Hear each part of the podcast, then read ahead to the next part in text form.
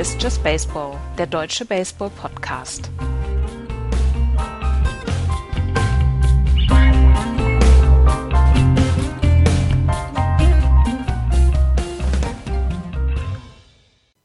Es ist Donnerstag, es ist Zeit für Just Baseball. Hallo, liebe Hörer, zu einer neuen Ausgabe des Schnutte, schnuckeligsten, ist das Wort, äh, Baseball-Podcasts, den ihr kennt. Hallo, Florian. Hallo. Und hallo, Andreas. Hallo. Bevor wir in Medias Res gehen, müssen wir erstmal eine Geschichte ansprechen, die sich diese Woche in der Dominikanischen Republik äh, zugetragen hat. David Ortiz, ehemaliger Designated Hitter der Boston Red Sox und unwidersprochener Superstar, ist äh, angeschossen worden. Es gab eine Schießerei und David Ortiz war der Leidtragende. Erst wusste man nicht wirklich viel, was passiert ist. Ähm, dann kam relativ zügig die Meldung, äh, er ist im Krankenhaus, er äh, wird operiert, wurde also in der Dominikanischen Republik äh, operiert, ist dann im Laufe der nächsten Tage nach Boston transferiert worden und hat hier eine zweite OP hinter sich gebracht worden. Die Red Sox veröffentlichen täglich Statements ähm, der Frau von David Ortiz auf ihren Social Media Kanälen. Ähm, gestern im Spiel wurde ähm, Eduardo Nunes damit zitiert, dass er mit David Ortiz schon telefoniert hat, dass er mit ihm äh, gesprochen hat und dass David Ortiz klar bei Verstand ist und äh, mit ihm ganz normal gesprochen hat. Dennoch eine schockierende Geschichte, wo wir mal ein bisschen äh, nachfragen müssen, was denn da los ist. Andreas, hast du Näheres? Ja, Näheres habe ich nicht. Also es sind ja ein paar Leute jetzt verhaftet worden ähm, in der Dominikanischen Republik. Es sind fünf Leute, die ähm, ähm, verhaftet worden sind, unter anderem wohl auch der Rädelsführer. Ähm, sie haben, warte, wen haben sie? Einmal Rolfi Ferreira heißt der Hauptverdächtige, der geschossen haben soll. Ähm, und dazu kamen dann noch wohl noch vier andere. Und es gab wohl eine Prämie, um ja für David ähm, für David Ortiz ist tot, 7.800 Dollar umgerechnet beziehungsweise 400.000 dominikanische Pesos. Und ähm, Ortiz ist wohl relativ mit wenig Schutz unterwegs, wenn er in der Dominikanischen Republik unterwegs ist. Wenig bis gar kein Schutz, weil er geht davon aus, dass er ein großer Star in der Dominikanischen Republik ist, beziehungsweise er beschützt wird von seinen Landsleuten. Das ist jetzt in diesem Fall nicht passiert und er wurde halt angeschossen. Er hat wohl sehr, sehr viel Glück gehabt und ähm, er wird wohl wieder auf die Beine kommen, ist im Moment noch in, äh, auf der Intensivstation, aber er konnte sich schon aufsetzen, er konnte schon ein paar Schritte machen und äh, das ist, glaube ich, erstmal das Wichtigste. Genau, ähm, also er ist bei Bewusstsein. Er ist also nicht in einem in einem künstlichen Koma, sondern er ist äh, bei Bewusstsein. Das le letzte Statement von heute, von Donnerstag, von der Familie von David Ortiz war, ähm, ja, es war mehr ein, ein, ein Dankesstatement an die Ärzte und an die äh, First Responder, die äh, David Ortiz da geholfen haben. Und ähm, ja, er scheint auf dem Weg zur Besserung zu sein. Wir hoffen das auf jeden Fall. Ähm, Gibt's, gibt's da irgendwelche Sachen, die man sich vielleicht vor Augen halten muss, Florian? Kannst du da noch irgendwas ergänzen? Ich, ich tue mich schwer, da, ähm, da etwas zu, zu sagen. Man, man unterschätzt, glaube ich, welche, welche, welches Gewicht David Ortiz in der Dominikanischen Republik hat. Also das, was du gerade sagst, dass er ohne Schutz unterwegs ist. Also nicht so wie vielleicht in anderen Ländern in Mittel- oder Südamerika teilweise ja Superstars mit Bodyguards unterwegs sind, weil eben die Gefahr besteht, dass irgendetwas Ne, also gerade Entführungen haben wir da häufiger jetzt in Argentinien oder Brasilien, ähm, auch in den, in den lateinamerikanischen oder mittelamerikanischen Ländern ist jetzt Gewalt leider ein großes, großes Thema, weil die Armut auch so, so, so stark ist. Und ähm, was man aber gemerkt hat, ist, wie sehr er eben auch für die Dominikanische Republik steht. Also für uns kommt er halt immer so als, naja, halt amerikanischer Superstar rüber, sag ich mal, ne? weil er in der MLB eben jemand war. Aber für sein Land bedeutet er eben doch noch viel mehr, was sehr stark auch an den Reaktionen rund um der Leute, die jetzt noch in der MLB tätig sind, ähm, sei es jetzt als Kommentatoren. Ich weiß nicht, habt ihr mitgekriegt, dass Pedro Martinez in Tränen ausgebrochen ist, als er darüber geredet oder über ihn geredet hat? Also äh, äh ich, ich habe ihn ja auch immer so ein bisschen wahrgenommen von außen, dass er jemand ist, der so ein warmherziger Mensch ist. Also nicht so ein ach, kalter Superstar, wie vielleicht andere das sind. Und, und die Bedeutung war mir nicht bewusst, die er für die Dominikanische Republik hat und auch für die Menschen dort. Man hört ja auch, dass irgendwelche Leute, die da ähm, wohl drumherum waren und damit beteiligt waren, dann auch von irgendwelchen da gleich verprügelt worden sind und und und. Also das ist nicht nur irgendeiner, sondern da wirklich ein absoluter Superstar. Mhm. Gut, ähm, was sollen wir jetzt noch weiter spekulieren? Wir wissen halt auch nicht mehr als das, was in der, in der äh, Presse geschrieben ist, beziehungsweise was die Red Sox ähm, veröffentlichen. Ich denke, ähm, ja, wir hoffen, wir hoffen alle, dass äh, David Ortiz bald wieder auf die Beine kommt. Und äh, dann bin ich mir sicher, wird er Fenway Park besuchen und es wird hat, ein großes, hat, äh, einen großen Applaus geben. Hat er noch irgendeine offizielle Rolle bei den Red Sox? Also ist er noch in irgendeiner Form in die Organisation eingebunden? Denn also ich habe mich schon gewundert, dass die halt mit welcher Selbstverständlichkeit ein Privatjet der Boston Red Sox in die Domrep geflogen ist und ihn hergeholt hat. Also mhm. das, das ist nicht, nicht etwas, was ich jetzt sofort erwartet hätte, muss ich ehrlich gestehen. Ich glaube, er ist Special Advisor oder Special Counselor. Selbst wenn er äh, keinen Job hätte bei den Red Sox, würden sie wahrscheinlich eine, eine Maschine hinschicken, weil er einfach eine verfluchte Legende ist bei den Red Sox. Ja. Ja, ja, klar, natürlich. Aber das ist, das, aber es ist nicht selbstverständlich, würde ich sagen. Also ich, ich glaube nicht, dass jedes Team für jeden Spieler so etwas tun würde. Ähm, und deswegen, das hatte mich so ein bisschen überrascht und es hätte ja gut sein können, dass er noch, noch jetzt irgendwie ne, auf der Payroll ist und sie deswegen natürlich auch machen, um ihren Mitarbeitern zu helfen. Aber dass er eben, ja, die letzten 15 Jahre prägender Spieler ist, das ist, glaube ich, jedem klar. Ja, absolut. Ja, also ich ich meine, er stand irgendwie auf der Payroll, so als Special Counselor, Special ja. Advisor, irgendwie sowas. Das wird ja, so, ja, ob so, er da wirklich was macht, so ein bisschen ist, ja auch, ist ja auch egal. So ein bisschen wie Olaf Thon bei Schalke 04. Bekommt Olaf Thon Geld von Schalke 04? Das weiß ich gar nicht, aber er ist auf jeden Fall immer ein Spieler der Legendenelf. Vielleicht ist David, David Ortiz in der Legendenmannschaft von den Red Sox. Mhm. Die, die, die Red Sox hatten schon Legendenelf, da war Olaf Thon noch nicht mal geboren. ja. ja. Gut. Ähm, wollen wir dann mal zum, ähm, zum aktuellen Geschehen kommen? Sehr gerne. Dann machen wir das und beginnen in der American League und hier in der American League East, wo die New York Yankees die Tabelle anführen. 41 Siege, 25 Niederlagen. Nur ein halbes Spiel dahinter die Tampa Bay Rays, ebenfalls 41 Siege, aber 26 Niederlagen. Die Red Sox auf drei immer noch positiv, 35, 34, Toronto 24, 43 und die Baltimore Orioles am Tabellenende 21 Siege und 46 Niederlagen. Die New York Yankees, Andreas, wie war die Woche? Gar nicht so gut. Haben gegen Toronto Aha. und Cleveland zwei Serien verloren. Sie haben zwar jetzt Didi Gregorios wieder ähm, zurückbekommen und der hat gleich in seinem zweiten Spiel einen Home Run geschlagen, aber sie mussten Domingo German auf die 10-Day-Injury-List setzen und ähm, er hatte in seinen letzten drei Starts wirklich keine gute Phase. Außerdem hat Masahiro Tanaka im Moment so ein bisschen die Sorgenfalten vergrößern lassen bei den Yankees, weil er seinen Splitter im Moment nicht trifft. Ich muss jetzt nochmal gerade gucken, wie sein letzter Start war. Ähm, da beim Pitching, nicht beim Hitting gucken, Andreas. Ähm, sein letzter Start waren sechs zwei Drittel Innings, fünf Runs hat er abgegeben, ähm, vier, vier Earned Runs, fünf Runs, vier Earned Runs. Und das war auch nicht so richtig gut.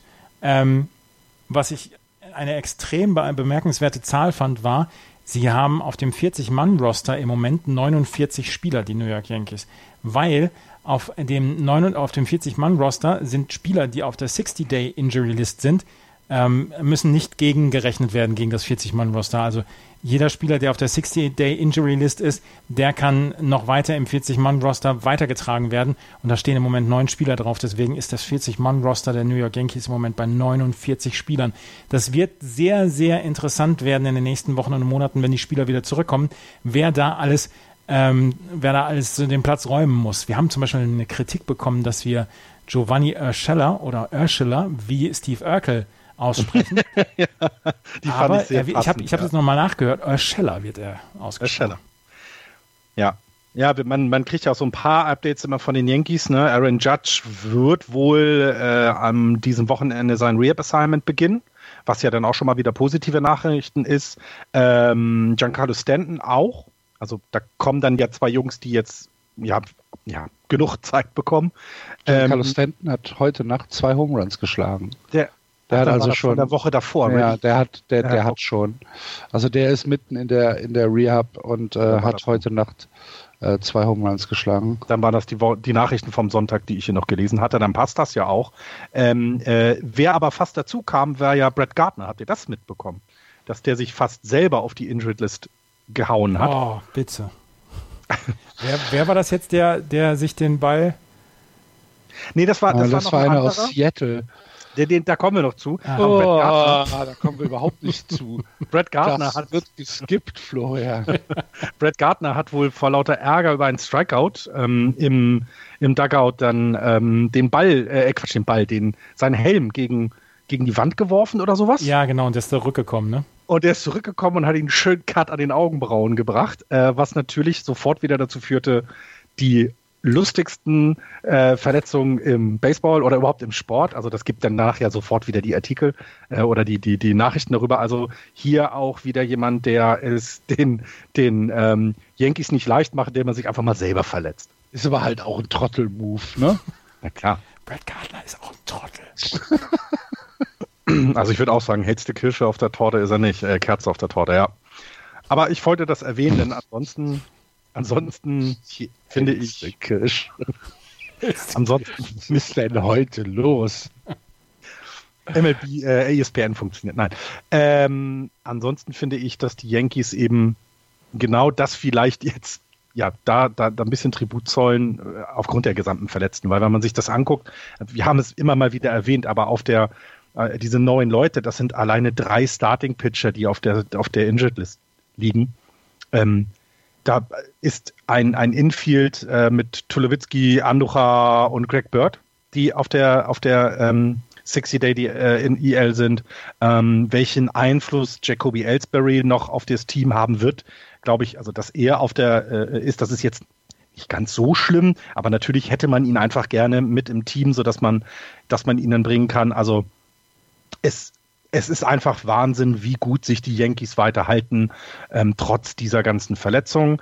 Was ich noch gelesen hatte, war, dass sie, äh, sie waren ja wohl auch an Dallas Keuchel dran, äh, sowie auch die Tampa Bay Rays wohl. Ähm, der ist ja nun nicht in die American League gegangen.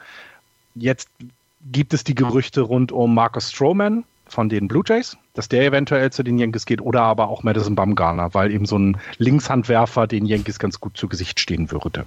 Da bin ich sehr gespannt, weil die müssen jetzt was tun, ne, mit, ähm, mit den Jungs, die sie, die sie da haben. Also ich meine, wenn du, ne, wenn du äh, Luis Severino auf der auf der Injured List hast, wenn du Jordan Montgomery und und und äh, äh, äh, jetzt auch Domingo Herman auf der kürzeren hast, dann musst du also da musst du anfangen. Da, da musst du jetzt gucken, dass du dich mit Starting Pitching verstärkst. Aber das wird, wie gesagt, sehr, sehr lustig, wenn du dann vom 40-Mann-Roster runternimmst.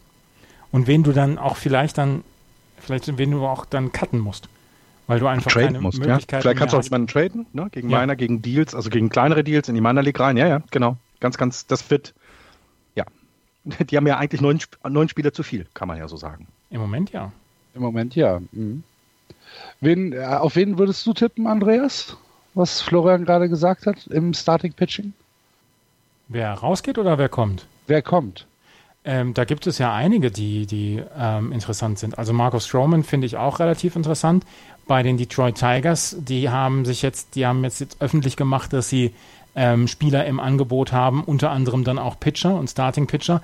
Also da gibt es einige, die in den nächsten Wochen dann wirklich noch nach oben kommen können oder nach oben gespült werden. Es müssten sich jetzt erstmal Teams rausbilden, die sagen, okay, wir hauen in den Sack in dieser Saison. Das hat sich ja noch, es hat sich ja noch nicht jeder dazu geäußert. Also Sellers Market muss sich erstmal bilden, meinst ja, du? Aber ich glaube okay. schon, dass es eher ein Sellers Market wird. Glaube ich auch. glaube ich auch. Inwieweit sich die Tampa Bay Rays dann äh, in diesem Sommer noch verstärken können, müssen wir dann auch mal beobachten. Die im Moment ein halbes Spiel nur hinter den New York Yankees zurück sind und diese Woche eine Signature-Serie gegen die äh, Boston Red Sox in Fenway Park gespielt haben. Diese Serie 3 zu 1 gewonnen haben und die Spiele, die sie gewonnen haben, haben sie auch in sehr, sehr überzeugender Manier gewonnen.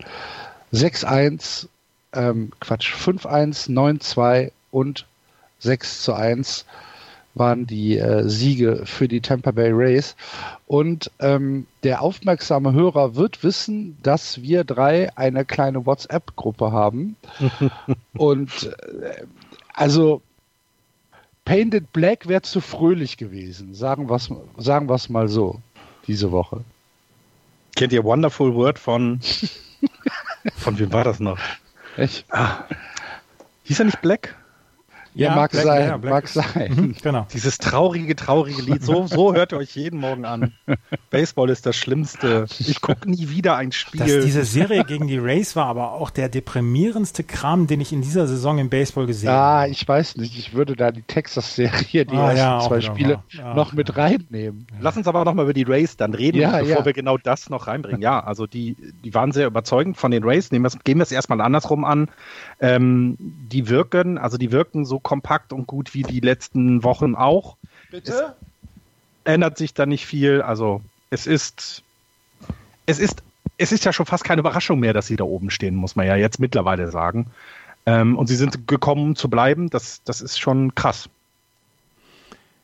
Ja, es ist krass. Ähm, sie waren wohl, du hast es eben gesagt, bei Dallas Keitel auch dran. Sie waren auch dran bei, ähm, wie heißt er? Craig Kimbrell. Kimbrell, haben genau. das wohl aber mhm. knapp verloren gegenüber den Chicago Cubs und gegen die Atlanta Braves und äh, haben aber nach wie vor gutes Pitching und können ja nach wie vor dann auch mit, dem, mit der Opener-Strategie arbeiten. Sie wollen ja gar nicht so sehr ins Geld gehen. Das heißt, sie nehmen nicht so gerne, glaube ich, große Verträge dann auch auf.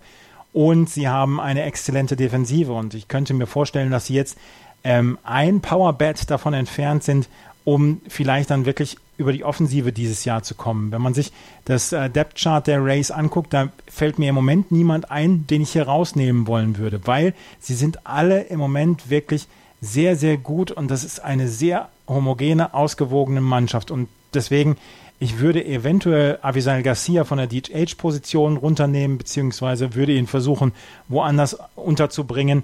Ähm, aber die Tampa Bay Rays brauchen eigentlich nicht mehr viel, um in die Playoffs zu kommen. Und sie sind ein sehr, sehr gutes Team. Und da werden sich die Red Sox noch sehr strecken müssen, um hier entweder an den Rays vorbeiziehen zu können oder dann die zweite Wildcard zu bekommen, weil die haben im Moment die Texas Rangers. Ja, absolut. Ähm, ihr habt es schon gesagt, sehr ausgeglichenes, homogenes Team. Wie sagt man in, in anderen Sportarten, sagt mir, sagt man stark in der Breite, ne? Mhm. Das ist also, äh, es, es, fällt, es fällt niemand so wirklich ab. Und ähm, dann müssen wir tatsächlich drüber reden, ob die Zukunft nicht noch äh, besser für die Tampa Bay Race wird, wenn Wanda Franco nach oben kommt. Passiert das dieses Jahr noch? Es kommt darauf an, welche Position er einnehmen müsste. Ich muss jetzt mal gerade, ich muss jetzt gerade einmal gucken. Da war ich nämlich jetzt nicht drauf vorbereitet. Oh. Ähm, Entschuldigung. Kein Problem. Wanda Franco der, ist äh, Shortstop äh, auf der Shortstop-Position eingestellt und da ist im Moment Wilson Adames auf der Shortstop-Position. Ähm, Wenn du einen rausnehmen kannst, dann Willie Adames, ne? Ja. Ja, von der Offensive her auf jeden Fall. Ähm, ob man das, ob man das mit seiner Defensive machen möchte, das ist die andere Frage. Vielleicht, vielleicht brauchen sie Wanda Franco in diesem Jahr noch gar nicht in der Big League und das wäre dann ähm, für sie dann eine Möglichkeit, dann erstens im September, in, im, wenn, wenn die Spieler hochgeholt werden können, erst im September, dann Willie Adam, ähm, nicht Adams, äh, Franco hochzuholen und ähm, sollte Willie Adames weiterhin seine Position so spielen, wie er sie jetzt spielt, und das ist defensiv gut, das ist offensiv in Ordnung, dann glaube ich, haben sie im Moment noch nicht so den Need. Oder äh, Wanda Franco, den ich allerdings auch noch nicht spielen habe sehen, ist auf mehreren Positionen einsatzfähig. Das wäre natürlich dann sehr, sehr gut für die Race. Ja, also ganz kurz zu ihm, Wanda Franco, aktuell auf allen Prospect-Listen auf Platz 1, obwohl er erst 18 Jahre alt ist und äh, im Moment Class A spielt. Also er spielt im Moment noch nicht Double A, ähm, ist trotzdem überall auf, äh, auf 1 gelistet als Top Prospect overall. Ähm, Gerade 18 Jahre alt geworden, Andreas hat schon gesagt. Ähm, ähm, Shortstop wird innerhalb des Teams schon äh, The Boss genannt, El Patron und äh, haut anscheinend alles kurz und klein, was ihm äh, vor den Schläger kommt. Ist äh, in der sechsten Klasse aus der Schule gegangen, um, äh, um Baseballspieler zu werden. Kannst du hier in Deutschland auch nicht bringen. Nee. nee. Da gibt es ja eine Schulpflicht. Ähm, ja. Habt ihr das, habt ihr die Geschichte rund um Colin Posch oder Poschi mitbekommen, der gegen David Price das Spiel verloren hat gegen die Red Sox? Ähm, wo sie jetzt, also das war ja sein MLB-Debüt der die letzte Meile zum Stadion zu Fuß gehen musste, weil er mit seinem, mit dem, ähm, mit seinem, mit seiner Fahrgelegenheit im Stau stand. Und dann ist er ausgestiegen und musste dann zu Fuß zum, zu, zum Fenway war es ja dann, ne? War ja. doch in Boston, äh, den, den Rest zu Fuß laufen und danach dann, ja, gegen David Price äh, äh, zu pitchen quasi. Also fand ich eine ähm, interessante Geschichte für das erste Spiel in der MLB. Davon kann er aber seinen Enkel noch erzählen. Genau, dann habe ich mir noch einen Burger geholt. ich war noch, ja, ja, ich habe dann war ich noch in Jerry Remy's Sportsbar und dann bin ich spielen gegangen. Und dann gehst du dann ganz normal, musst du ein Ticket kaufen dann oder kannst du hintenrum rein? Wie macht der denn das? Ich meine, den kennt ja keiner. Du hast doch keinen Ausweis dabei. Ich bin hier der große, das große, äh, äh, ich bin heute hier der Pitcher. Ach, da, da, steht mein Name da oben. Guck mal, Vielleicht der hast ich. aber die Telefonnummer des Teammanagers. Ja, genau. Ja, ich hoffe, der, der Olaf Thon, der Tampa Bay Race, ist dann, ist dann hinten ans Stadiontor gekommen und hat zum Türsteher gesagt, hier kommen, lassen rein. Lassen rein. Der muss für uns Klein, heute pitchen. Der muss gleich pitchen. Einen kleinen Rückschlag gab es noch für den Race, was ihr äh, Prospect Brent Honeywell angeht. Der hatte schon eine Tommy John und hat sich jetzt wieder den Elbow, ähm, äh, den Ellbogen gebrochen. Ähm, das ist so ein kleiner Setback für die Race, aber wenn man sich quasi das rund um das Team dann so alles anliest und anhört, das wird halt wahrgenommen, das ist natürlich schlecht, aber es ist jetzt nicht so, dass sie sagen, oh Gott, und dann fehlt uns jetzt in Zukunft oder wir haben nicht, sondern die sind im Moment ja so gut, dass solche schlechten Nachrichten das äh, auch nicht über, äh, überwiegen. Also fantastisches Team derzeit. Ja. Aktuell fantastisches Team und mindestens zehn Spiele besser, als wir wahrscheinlich alle erwartet haben. Nein. Oder? Mal ernsthaft nicht? Nee, ich habe ich hab vorher gesagt, dass sie ein gutes Team sind. Ja, zehn aber, Spiele, zehn Spiele aber, besser? Entschuldige bitte, 15 Spiele über, über 500? Ja, aber ja, also das ist jetzt, das ist jetzt für mich keine große Überraschung. Ah, vielleicht, ah, bei, 7, vielleicht bei 37, 30, aber keine 10 Spiele besser. Du bist ja, okay. ungnädig. Ja, für, mich, für, für, für mich ist es eine Überraschung. Aber gut, ähm, wir werden am Ende der Saison sehen, was äh, dabei rausgekommen ist von unseren, von unseren äh, Vorschau-Tipps. Ähm, womit wir wahrscheinlich in dieser Form nicht gerechnet haben, alle drei nicht gerechnet haben, ist der Slump, in dem sich die Boston Red Sox erneut befinden. Vor drei, vier Wochen sah es mal so aus, als äh, hätte sich die Mannschaft gefangen, als würde alles ein bisschen klicken, das Pitching wurde besser, das Hitting wurde aggressiver. Ähm, und wir haben dann schon so ein bisschen gedacht, ah, jetzt ein bisschen aufholen, jede Woche mal ein, Spiel aufholen auf äh, die Yankees und die Tampa Bay Rays. Ja, Pustekuchen. Wie gesagt, die Serie äh, gegen die Tampa Bay Rays diese Woche war arg, arg, arg frustrierend. Und äh, danach kamen die Texas Rangers, die ja nun auch nicht jetzt die absolute Elite in der, in der Major League darstellen, ähm, nach Fenway und haben in zwei unglaublich frustrierenden Spielen. Also in, in, meinen Augen waren diese Spiele noch frustrierender als die Serie gegen die Rays. Ähm, den ja, den Red Sox Spiele geklaut. Im ersten Spiel mit einem äh, fürchterlichen Einbruch des Relief-Pitchings. Matt Barnes war es, glaube ich, der ähm, da die Runs abgegeben hat. Korrigiere mich, Andreas. Ja.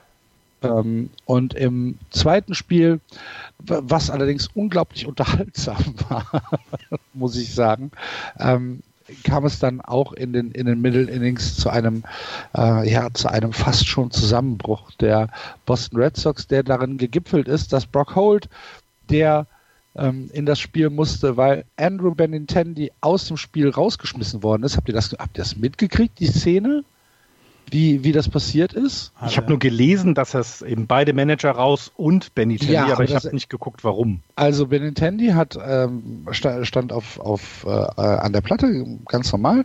Äh, es gab einen Stride Call. Auf den nächsten äh, Schlag hat er dann geschlagen. Das war ein, ein, ein kleiner Ro- Roller äh, Richtung First Base und äh, ist dann halt ganz normal Ground Out äh, geworfen worden an First Base. Und dann hat er sich anscheinend etwas vulgär Richtung Homeplate Umpire geäußert.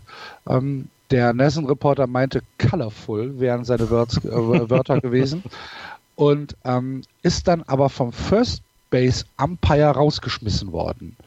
Also nicht von dem Homebase Umpire, der in, ja, der Ziel seiner Attacke war, sondern der First Base Umpire hat es dann gehört und hat gesagt, so raus.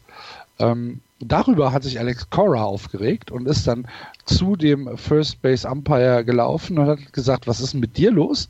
Du warst überhaupt nicht gemeint. Äh, soll, soll der Mensch ihn rausschmeißen, äh, an denen die Wörter gerichtet waren, wenn der damit in Ordnung ist?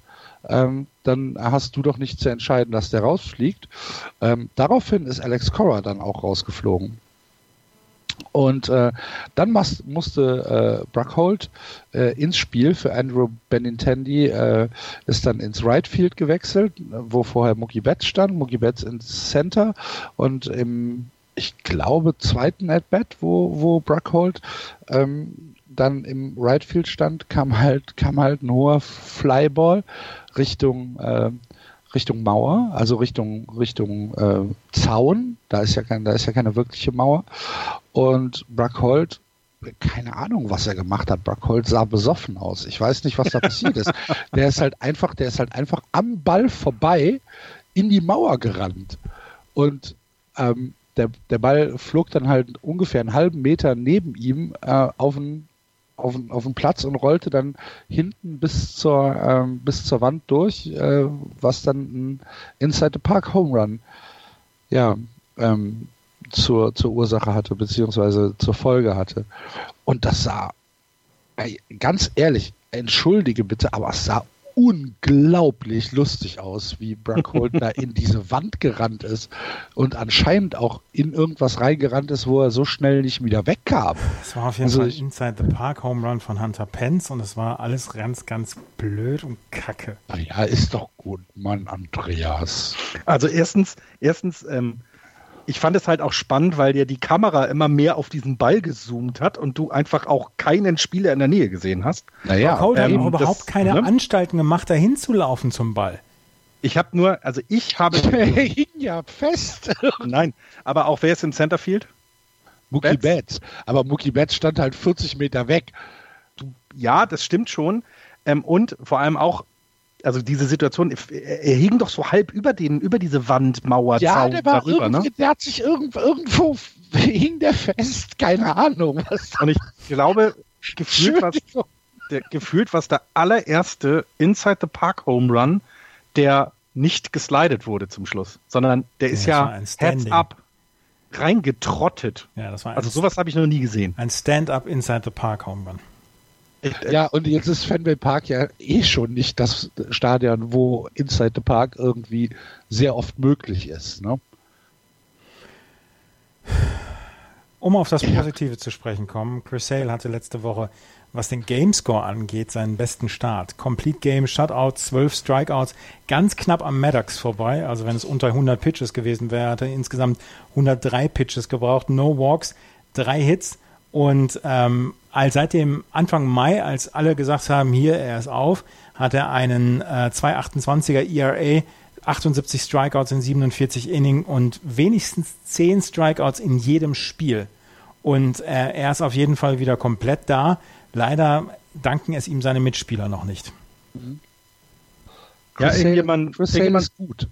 Ja, Ja, und irgendjemand sagte so rund um die Red Sox, wenn man redet ja bei World Series Teams von, von, von so einem Hangover, aber also so viel kann man nicht trinken, dass man, dass man so ein, also wenn, dann muss die Party echt der Knaller gewesen sein letztes wir Jahr. haben, wir haben weil nach nach, nach 70 Spielen irgendwie sich noch weiter so unter Wert zu verkaufen, das finde ich wiederum sehr besorgniserregend, weil wir sind ja jetzt, wenn wir jetzt immer noch irgendwie im April wären, dann kann man sagen, ja komm, ein guter Lauf und alles ist vorbei. Aber es sind doch, es ist eine Woche Baseball, die sie aufholen müssen.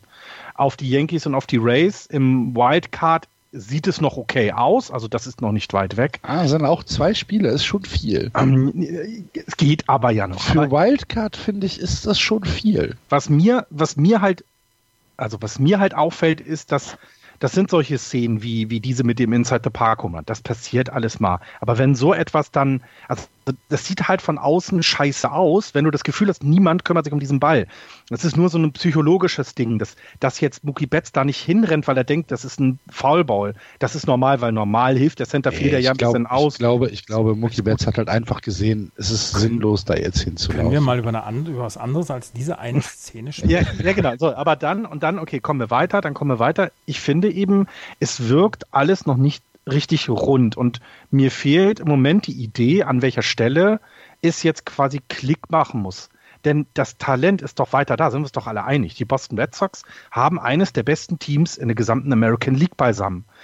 Das ist ja noch so. Die sind ja nicht plötzlich alle 20 Prozentpunkte schlechter im, im, im Werfen geworden. Es fehlt irgendwo gerade der Klick und der Kick. Und ich weiß nicht, was das ist. Ist es vielleicht noch ein Trade? Ist es Spieler, der zurückkommt, kann es ja nicht sein. So viele Verletzte habt ihr ja nicht, ne? dass du jetzt sagst, hey, wenn die alle wieder da sind, als Yankees-Vergleich. Mir fehlt so der, ne, und, und du hast äh, gesagt, Chris Sale wirft überragend. Also dieses fast Maddox-Game zum Beispiel.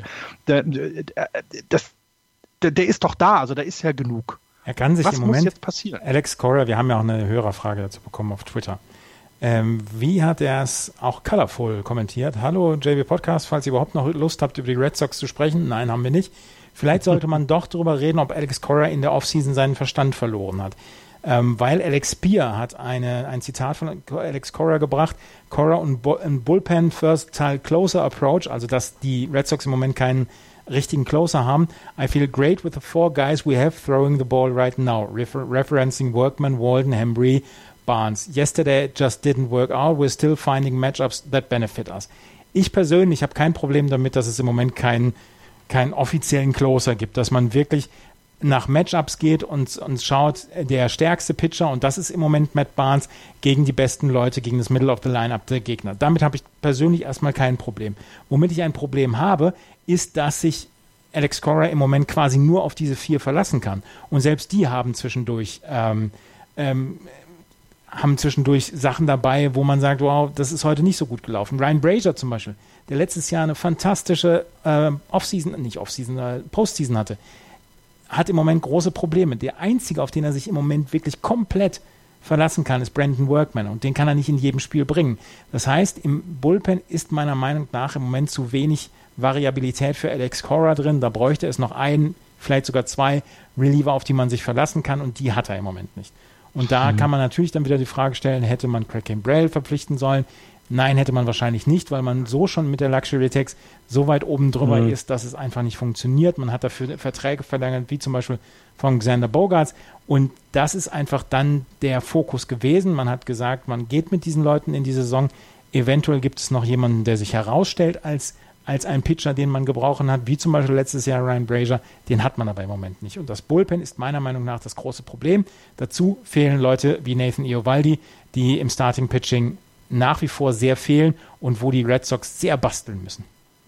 Ja, und wenn man mal guckt, sieht es auch für mich ein bisschen danach aus, als wenn das im Hitting alles soweit okay ist. Wenn man das ligaweit anguckt, liegen die Red Sox mit ihrem Betting Average auf Platz 7 von 30 Teams. Also das ist Überdurchschnitt. Also das ist gut. Und ja. es, also ich glaube, das ist soweit okay. Wenn man sich aber das Starting anpitcht, der ERA ist zum Beispiel nur der 19. Beste, der vom Relief Pitching der 10. Beste. Das kann man noch als in Ordnung sehen, aber da kann man da kann man ja jetzt, ne, da, da, wird es ja noch besser werden. Also wenn die, wenn Chris Sale die Leistung weiterbringt, dann wird sich das alles noch wieder nach oben verschieben. Aber mir, mir fehlt der Kick. Irgendwas. Es gibt doch immer dieser Turning Point in einer Saison, wo du auch merkst, jetzt, jetzt, jetzt geht es wirklich los. Und bei den Red Sox habe ich das Gefühl, die kommen immer noch gerade aus dem Springtraining und daddeln so ein bisschen rum, um es jetzt mal übertrieben zu sagen. Ja. Ich glaube, Andreas hat das schon relativ clever erklärt, was, was so ein bisschen das Problem ist. Ähm, bei, zum, zum, zum Betting äh, am Anfang der Saison war ja die Kritik, dass ähm, das Betting nicht aggressiv genug ist, dass man nicht ähm, wirklich hinter den Bällen her ist, dass man nicht versucht, irgendwie äh, wirklich die Hits zu landen, sondern eher mal eher mal schaut, äh, wie, wie wird geworfen und lieber mal einen Strike mehr kassiert als einen weniger. Äh, das hat sich ein bisschen geändert. Dennoch haben die Red Sox im Moment noch große, große Schwierigkeiten, äh, Leute nach Hause zu bringen. Also es ist ähm, es ist ganz viel Left on Base bei den, ba bei den Bet Red Betting, Sox. Betting Runners in Scoring Position ist, ist, genau. ist katastrophal. Furchtbar. Und, Welcome äh, to my world. Ja, aber ja, also sind aber andere Voraussetzungen, glaube ich. Ne? Ja. Ähm, von daher, ja, ähm, also die Red Sox müssen sich strecken, ohne jede Frage. Äh, aber noch ist Zeit, noch ist es nicht so, dass wir uns jetzt, äh, dass wir die Saison abschenken müssen, meines Erachtens. Nein. Und ein Spiel über 500. Florian hat es eben gesagt, zwei Spiele hinter der Wildcard zurück äh, siebeneinhalb hinter den Yankees zurück. Wir reden Ende Juli nochmal. Ja. Ja, absolut. Toronto, Baltimore. Ken Giles, die Toronto Blue Jays mussten Ken Giles auf die Injury List bringen. Ken Giles ist einer ihrer ähm, Starter oder Relief Pitcher, den sie gerne zu Prospects umwandeln würden, den sie gerne bei der Trade Deadline dabei haben würden. Aber ähm, er ist im Moment verletzt, hatte einen 1,08er ERA bis dahin, 11 Saves in 12 äh, Möglichkeiten hat er verwertet, 25 Innings, 42 Strikeouts, nur sieben Walks. Er hat also eine wirklich gute Saison bislang. Aber ähm, Charlie Montoya, der Manager der Toronto Blue Jays, glaubt nicht, dass er lange ausfallen wird. Und dann könnte er wirklich Ende Juli zum Beispiel noch jemand werden, der interessant für andere Teams ist zur Richtung Trade Deadline. Das habe ich noch zu den Toronto Blue Jays, zu den Baltimore Orioles möchte ich mich nicht äußern. Die Baltimore Orioles sind on pace für eine minus 300er Run Differential Saison. Das verwundert nicht, weil sie auch on pace sind, 300 Home Runs gegen sich zu kriegen. Also. 395 Runs haben sie schon kassiert. Okay. Gut. Dann äh, gehen wir in die American League Central und schauen hier auf die Tabelle. Die Minnesota Twins führen 44-22 und dahinter die Cleveland Indians mit zehneinhalb Spielen Rückstand. 34-33, also ebenso ein Spiel über 500 wie die Red Sox. Die Chicago White Sox sind dann schon negativ 32-34, die Tigers 25-39 und die Kansas City Royals mit 21 Siegen und 46 Niederlagen der gleiche Rekord wie die Baltimore Orioles. Und jetzt wiederholen wir uns wieder. Die Minnesota Twins machen einfach Spaß. Auch in dieser Woche. Äh, von sechs Spielen vier gewonnen, zwei verloren. Serie gegen die Tigers gewonnen. Äh, bei den Mariners äh, haben sie aktuell eine Drei-Spiele-Serie. Da steht es 1 zu 1 nach den ersten zwei Spielen. Und gegen die äh, Indians, die Serie davor, haben sie zwar verloren, haben das letzte Spiel gegen die Indians aber gewonnen.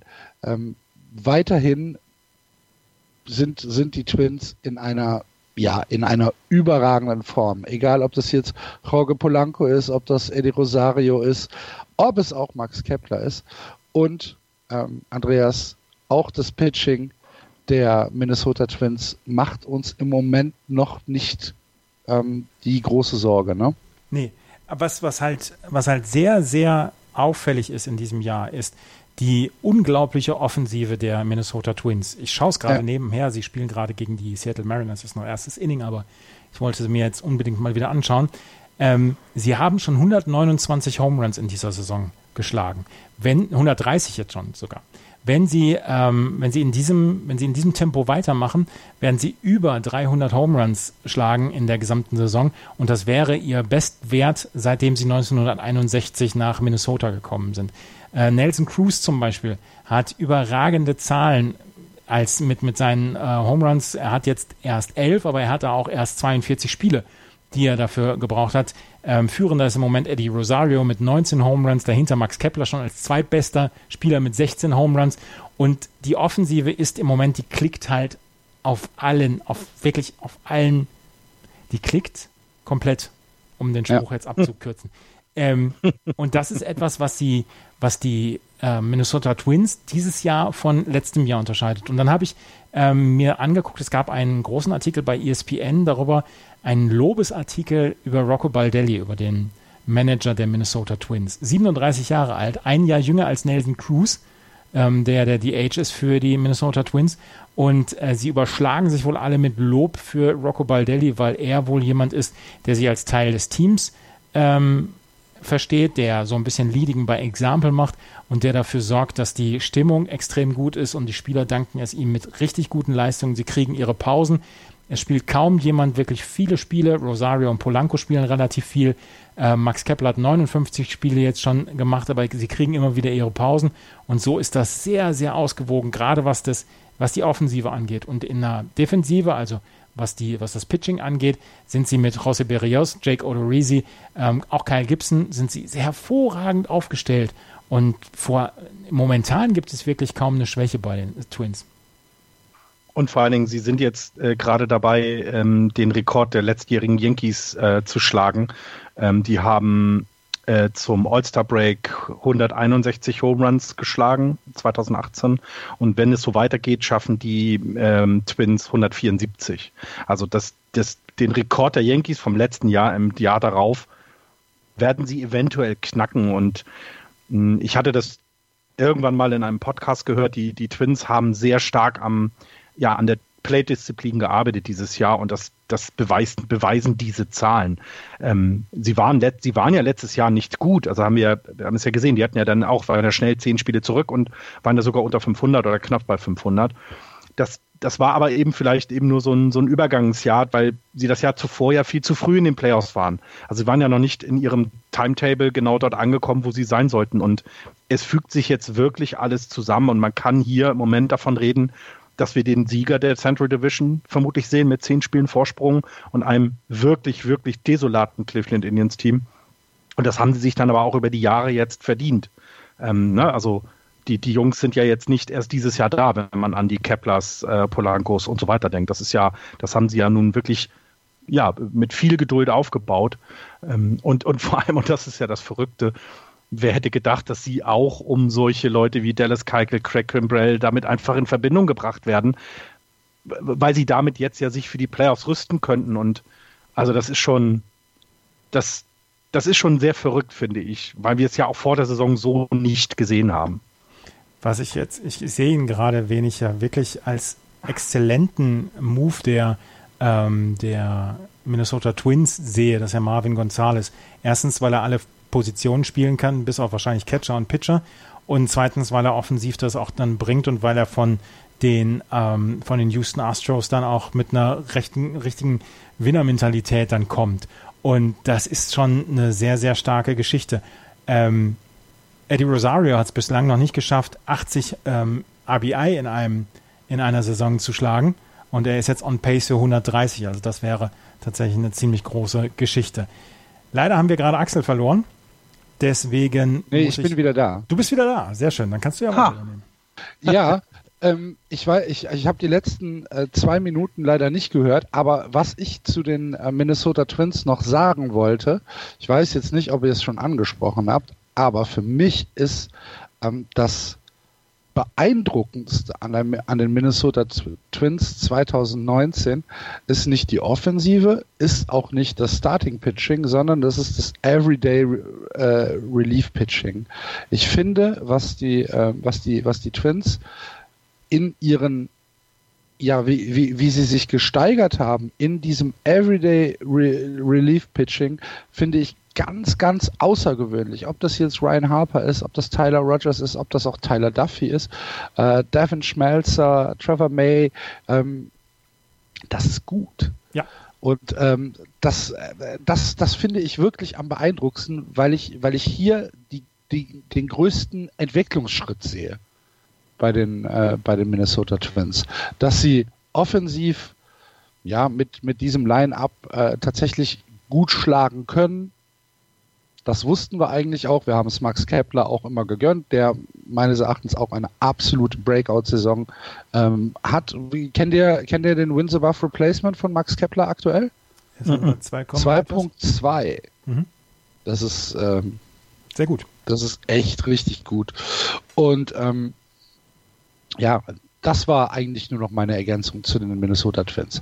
Falls das jetzt doppelt war, Entschuldigung. Nein, nee, haben wir nicht gesagt. Nein, was, was auch auffällt, ist natürlich, oder wo sie im Moment auch Glück haben, sie haben nicht so viele Verletzte. Ne? Das muss man dann auch noch erwähnen. Ja, gut, ähm, und das passt dann ja natürlich auch gut zusammen. Und ähm, also da sollte, also da passt halt auch die medizinische Abteilung dieses Jahr und das Glück, dass da nicht viel passiert, ja.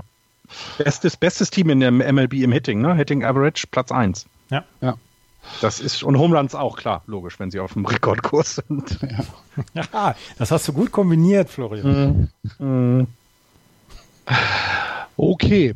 Ähm, dann gehen wir einmal weiter und äh, gucken, was in Cleveland los ist. Ähm, die Stimmung könnte ab Montag wieder ein bisschen besser werden. Dann kommt nämlich Mike Clevenger zurück. Der äh, soll am Montag von der Injury List runtergenommen werden und soll dann wieder voll einsatzbereit sein. Ist das etwas, was die äh, Indians dieses Jahr noch retten kann, Andreas? Es kann sie auf jeden Fall retten. Ich meine, sie sind ja auch im Wildcard-Platz nicht, nicht raus oder so. Ähm, mhm. sie, sie spielen halt eine schockierend mittelmäßige Saison. Ähm, sie sind auch noch vor den Red Sox, also ich möchte das nie rausnehmen. Ne? Also äh, ist nicht so, dass wir alles hier schönreden, was die Red Sox machen. Ja, die Red Sox haben ein Spiel mehr gewonnen. Ja, aber auch ein Spiel mehr verloren. Ja, das, ähm, ja. Bei den Fakten bleiben. Mike Clevenger ist natürlich ein, ein Puzzleteil. Äh, das andere Puzzleteil ist Corey Kluber. Und dann kommt noch ein Puzzleteil mit zum Beispiel ähm, Dan Otero, der jetzt auch wieder auf der, ähm, auf der Injury List ist. Oder Danny Salazar. Ähm, das ist, das sind halt so Sachen. Sie haben, sie wollten sich aufs Pitching verlassen. Sie haben im Outfield kaum etwas gemacht, haben Leute abgegeben. Sie haben im Infield kaum was gemacht. Sie haben gesagt, unsere Devise ist das Pitching, Pitching, Pitching. Und da haben sie leider dann sehr viele Leute auf der Injury List gehabt. Und wenn die jetzt alle zurückkommen, bei Corey Kluber wird es wahrscheinlich noch ein bisschen dauern, aber dann können sie nochmal einen Run starten, weil die, das Pitching ist stark genug von den Cleveland Indians. Aber es bleibt natürlich nach wie vor, und da wiederholen wir uns auch jede Woche, die schockierende Absenz von der, vom, von dem Free Agent, von dem Free, vom Free Agent Markt in der Offseason. Dass die, Aber das, die, das haben wir auch schon bewertet, ne? Ja, ja, genau. Die, die Cleveland Indians haben laut Rangliste mit das beste Relief-Pitching, was das ERA angeht. Ne? Also das hängt, das hängt nicht hinterher. Das Pitching hast du angesprochen, Andreas, aber das ist, glaube ich, nicht das Problem. Die produzieren keine Runs. Sie ja. produzieren einfach keine Runs. Ja, sage. Sie sind 24. 24. in Runs in der, äh, in der gesamten MLB auf Platz 24. Es gibt nur sechs Teams, die schlechter sind als die Cleveland Indians. Ähm, sie haben äh, um das, Entschuldigung, Florian, um das mhm. ganz kurz mit Zahlen zu untermauern. 275 haben sie geschlagen, im Vergleich die Minnesota Twins 394. Das ist eine schnarchlangweilige Franchise in dieser Saison. Ja. Und, und, und man kann das, also ich habe einen Artikel gelesen, dass man sowas zum Beispiel an jemanden wie José Ramirez mal festmachen kann. José Ramirez war äh, letztes Jahr war äh, richtig gut, also das war richtig klasse von ihm und dieses Jahr ist er, also, se, also seit Sommer äh, 2018 hat er sein Betting Average, glaube ich, fast halbiert. Also er ist jetzt bei einem Betting Average von 189, also unter der Mendoza-Line in, in diesen 102 Spielen. Das macht ihn, er hätte 250 Bets hat er in der Zeit gehabt dann, das macht ihn zu dem wirklich absolut schlechtesten Hittern in der gesamten Major League. Und das zeigt so ein bisschen, dass eben die komplette Offensive ja auch komplett hinterherhinkt. Und natürlich ist es okay, sich aufs Pitching zu verlassen. Das ist auch völlig in Ordnung. Ähm, die Cleveland Indians äh, produzieren nur 4,125 Runs gegen sich pro Spiel. Das deutet darauf hin, dass da eben ja noch eine Steigerung auch möglich ist. Ähm, wir haben das äh, besprochen oder Andreas hat es angesprochen mit den Pitchern, die zurückkommen. Aber die Runs per Game, das ist das Problem. Das sind nur 4,1. Das heißt, obwohl sie so, so gut dabei sind, pitchingweise, sie kriegen es einfach nicht auf die Platte. Und da da weiß ich auch nicht, was willst du da jetzt noch machen? Also du musst ja jetzt, du musst ja mindestens zwei Jungs dazu holen, die den Ball einfach mal wieder aus dem Stadion schlagen. Und das, das, also, ich, ich, auch da fällt mir im Moment nicht viel ein. Ich bin hundertprozentig überzeugt, dass wenn sie in die Playoffs kommen, über die Wildcard, sind sie eines der übelsten Teams, gegen die du spielen willst, weil du genau weißt, schlecht sind sie ja nicht. Das gilt ja auch für die Red Sox. Wenn die Red Sox gegen die Indians im Wildcard-Spiel spielen, oh. hauen wir sie weg. ja, aber das, also es ist, es ist gruselig, was die Offensive angeht und man kann für die Indian-Fans nur hoffen, dass das muss sich ja, das, und es muss sich auch das Doppelte steigern gefühlt. Ne? Sie müssen, sie müssen jetzt einen offensiven Lauf hinlegen und mir fehlt die Fantasie, wer diesen starten könnte. Also mir fehlt einfach die Fantasie, wo der, wo der Spieler ist, der jetzt das rumreißt. Ich habe ihn einfach nicht im Kopf. Ich im Moment auch nicht. Ja, vielleicht ist es aber das Pitching. Ja, aber dann müssen sie ja erstmal wiederkommen. Clevenger ja, ist ein Anfang. Jetzt kommt ja der erste. Ja. Ja. Dann, Sonst bin ich. Also es ist auf jeden ein, Fall ein 0-0 gewinnt keine Spiele. Ich hätte was zu den White Sox. Ach, ich auch. Liebe Güte. ich habe auch was. Ähm, vielleicht ist es die gleiche Geschichte. Hoffen wir, dass es die gleiche Geschichte ist. Wollt ihr jetzt von Jiménez reden? Nein. Der Nein. Äh, äh, 462 Fuß weit geschlagen hat. Nee, ich möchte über Lukas Giolito sprechen. Ich auch. In seinen letzten sieben Starts hat er ein ERA von 0,88. 51 ein Drittel Innings gepitcht, 25 Hits hat er zugelassen, 5 Earned Runs, 10 Walks, 59 Strikeouts, 0,68er Whip. Das Problem ist, dass er im Moment bei den Chicago White Sox pitcht und dass er halt nicht so sehr gesehen wird wie zum Beispiel andere Pitcher. Aber er sorgt im Moment dafür, dass wenn er spielt, die White Sox dann auch die Spiele gewinnen. Und das ist ja. eine starke Geschichte. Und er ist im, ähm, er ist im Cy Young Race ist er ganz vorne mit dabei im Moment. Wenn der so weiter pitcht, Junge, Junge, Junge. Player of the Week, also Pitcher of the Week in American League, äh, of the Month in der American League. Ja. Und, da, und das bei der Konkurrenz, die dort rumpitcht. Wir haben, wir haben zum Beispiel einen Chris Sale angesprochen, der die letzten Starts ja nun auch nicht so schlecht war. Also deswegen, ähm, das bedeutet schon was und ja, genau, er geht aber runter. Ja. Ich hatte noch was zu den Cleveland Indians. Eine schöne Statistik. Sie haben, ja, am, Sie haben gestern ihr Spiel gegen die ähm, Cincinnati Reds so eröffnet, dass sie Home Runs bekommen haben von Nick Senzel und Joey Votto. Das waren die beiden ersten Batter für die Cincinnati Reds, beide mit dem Home Run. Das letzte Mal, dass das den Cleveland Indians passiert ist, genau gestern vor einem Jahr, am 12. Juni 2018. Das als kleine absurde hm. Statistik nebenbei. Okay. Ähm, dann äh, habt, habt ihr gesehen, äh, die, äh, ähm, die Frau, die bei den White Sox von dem Ball getroffen worden ist? Ja, das ist ja, schon zwei Wochen her, ne? Bitte? Ist das äh, schon zwei Wochen her? Nee, das war letzte Woche. Ah. Ähm, aber sie ist aus dem Krankenhaus. Also das es geht ihr, geht ihr wieder gut. War am Montag. Mhm. Ja, das also, ist die Fans, die Fans-Diskussion, also die, die Zaundiskussion. Ja, aber es ist, ist, ist, ah, ja. ist schon wieder, ähm, also es war anscheinend nicht so schlimm wie befürchtet. Alles gut. Gut. Ähm, haben wir denn äh, sonst noch, haben, haben wir was zu den Kansas City Royals? Zu den mhm. Royals habe ich nichts, ich habe noch was zu den Tigers. Dann bitte. Die Tigers haben gesagt, sie sind weiterhin im Rebuild, im zweiten Jahr ihres Rebuilds und sie werden sich jetzt Angebote anhören für Matthew Boyd, Starting Pitcher, für Closer Shane Green und für Right Fielder Nick Castellanos unter anderem. Sie würden im Moment relativ viele Spieler auf dem Trade-Block haben, natürlich jemanden wie Miguel Cabrera nicht, weil ähm, da muss es schon noch was zugeben, um den loszuwerden, aber der Rest ist im Moment wohl on the Trade Block, außer den jungen Spielern. Und ähm, gerade Shane Green macht einen sehr guten Eindruck. Von daher ist eventuell sogar die Möglichkeit, dass sie ähm, hier auf dem Trademark noch aktiv werden als Seller. Gut. Ja, es macht, glaube ich, auch Sinn, oder? Für die Tigers. Ja, die alten Verträge versuchen loszuwerden oder die alten Spieler loszuwerden, ein paar Prospects sammeln. Das hat sich ja in der Division hat sich das ja schon auch ausgezahlt. Ne? Also das ja. ist ein gängiger guter Weg. Ähm, und ähm, ne, mit den Indians so ein bisschen auf dem Weg zu, zu einem normalen Team und nicht diesem dominanten Team der letzten Jahre, ist die Chance ja auch dann größer in zwei, drei Jahren wieder mit oben anzugreifen. Also der richtige Weg, aber derzeit super langweilig, nicht schön anzusehen. Gleiche gilt ja für die Royals. Ähm, die sind jetzt durch mit ihrem Kader und ja, die, die lassen jetzt ausklingen und sind im Rebuild, da brauchen wir nicht viel drüber erwähnen.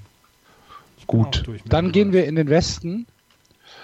Hier führen die Houston Astros, das beste Team der American League, äh, die Tabelle an. 46 Siege, 23 Niederlagen. Dahinter die Texas Rangers 36, 31, die Oakland Athletics 35, 34, die Los Angeles Angels auf Anaheim 33, 35, 12,5 Spiele zurück und am Tabellenende die Seattle Mariners 29, 42. Auch wenn es Florian wahrscheinlich nicht gefallen wird, wir müssen über Justin Verlander reden. Justin ich Verlander. Ja? Ich rede gerne über Justin Verlander. Ich finde, das ist einer der besten Pitcher der mhm. letzten Jahre und ja. ich ziehe sämtliche Hüte, die ich zu Hause habe, vor ihm, weil ernsthaft, das hätte ich nicht erwartet. Immer noch nicht. Es ist unglaublich, was der Typ weiter auf den Mount bringt, mit welcher, ja, also mit welcher stoischen Art er da seine Leistung einfach weiterbringt. 125 Strikes hat er bereits. Also es ist. Ich 125 Strikes bei 100, äh, 100.2 gepitchten Innings ergibt 11.2 Strikes pro Spiel, beziehungsweise pro neun Innings. Und er pitcht ja auch immer äh, über 100, äh, über 100 Pitche. Also ist ja, ist ja nicht einer, der dann nach äh, fünf Innings rausgeht, sondern der spielt einfach immer weiter. Äh, hat jetzt äh, Karriere-High 15 Strikeouts gehabt. War zwar eine Niederlage, aber ähm, dennoch, er hat Lights Out Baseball gepitcht. Und ähm, wenn wir uns jetzt Justin Verlander nehmen und dann im Vergleich Garrett Cole oder Wade Miley, Andreas, ähm, gibt es da überhaupt Unterschiede? Ich glaube, dass, dass, es die, dass die Houston Astros schon noch Unterschiede sehen. Aber das Problem ist ja, dass alle im Moment sehr, sehr gut pitchen und dass wir ähm, auch bei Brad Peacock zum Beispiel fantastische Starts bekommen. Aber Justin Verlander ist, der sticht schon über allem heraus. Das Coole war, an seinem 15 Strikeout-Spiel gegen die Milwaukee Brewers war, dass alle 15 Strikeouts, Strikeouts swinging waren, also swinging ja. Strikeouts. Dass das ist die, cool. Dass die ja. Milwaukee Brewers überhaupt keine Ahnung hatten, was da kommt. Und dass sie wirklich komplett im Dunkeln tappten und deswegen nach allem, naja, Fliegenfischen waren. Und ja. das hat die, das hat die äh, Geschichte noch etwas eindrucksvoller gemacht. Die Houston Astros haben das Spiel dann nach 14, ähm, nach 14 Innings verloren, aber Justin Verlander, boah.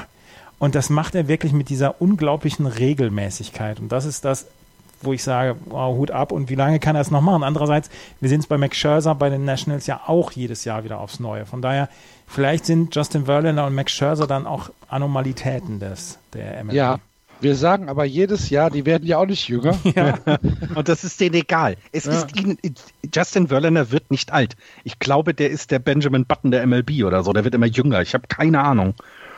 Ich finde es aber faszinierend lustige Statistik, wo wir eben äh, die 125 Strikeouts von äh, Justin Verlander angesprochen haben. Garrett Cole, wisst ihr, wie viele Strikeouts der hat mittlerweile?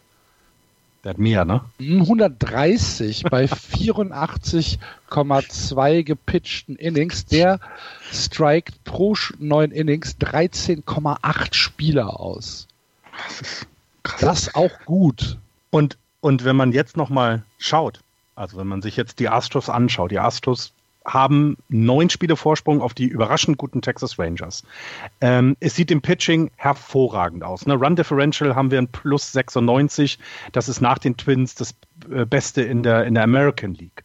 Es sieht bei denen alles gut aus. Es ist echt alles top. Und auf der, ähm, auf der Injured List sind auch Leute wie George Springer, Carlos Correa, José Altuve. Also es, die sind noch nicht mal in Full Strength. Das ist, also ist es nicht ganz so schlimm wie bei den Yankees, aber die, die haben immer noch nachzulegen dann. Und ähm, sie hatten ja, habt ihr das mitbekommen, dass der Jordan Alvarez ähm, hochgezogen wurde? Ja. Der hat ja in der, in der Minor League alles irgendwie äh, äh weggeschlagen, was, äh, äh, was auf die Platte kam. Ähm, und wurde dann hochgezogen und hat dann sofort in seinem zweiten At-Bat einen Homerun geschlagen.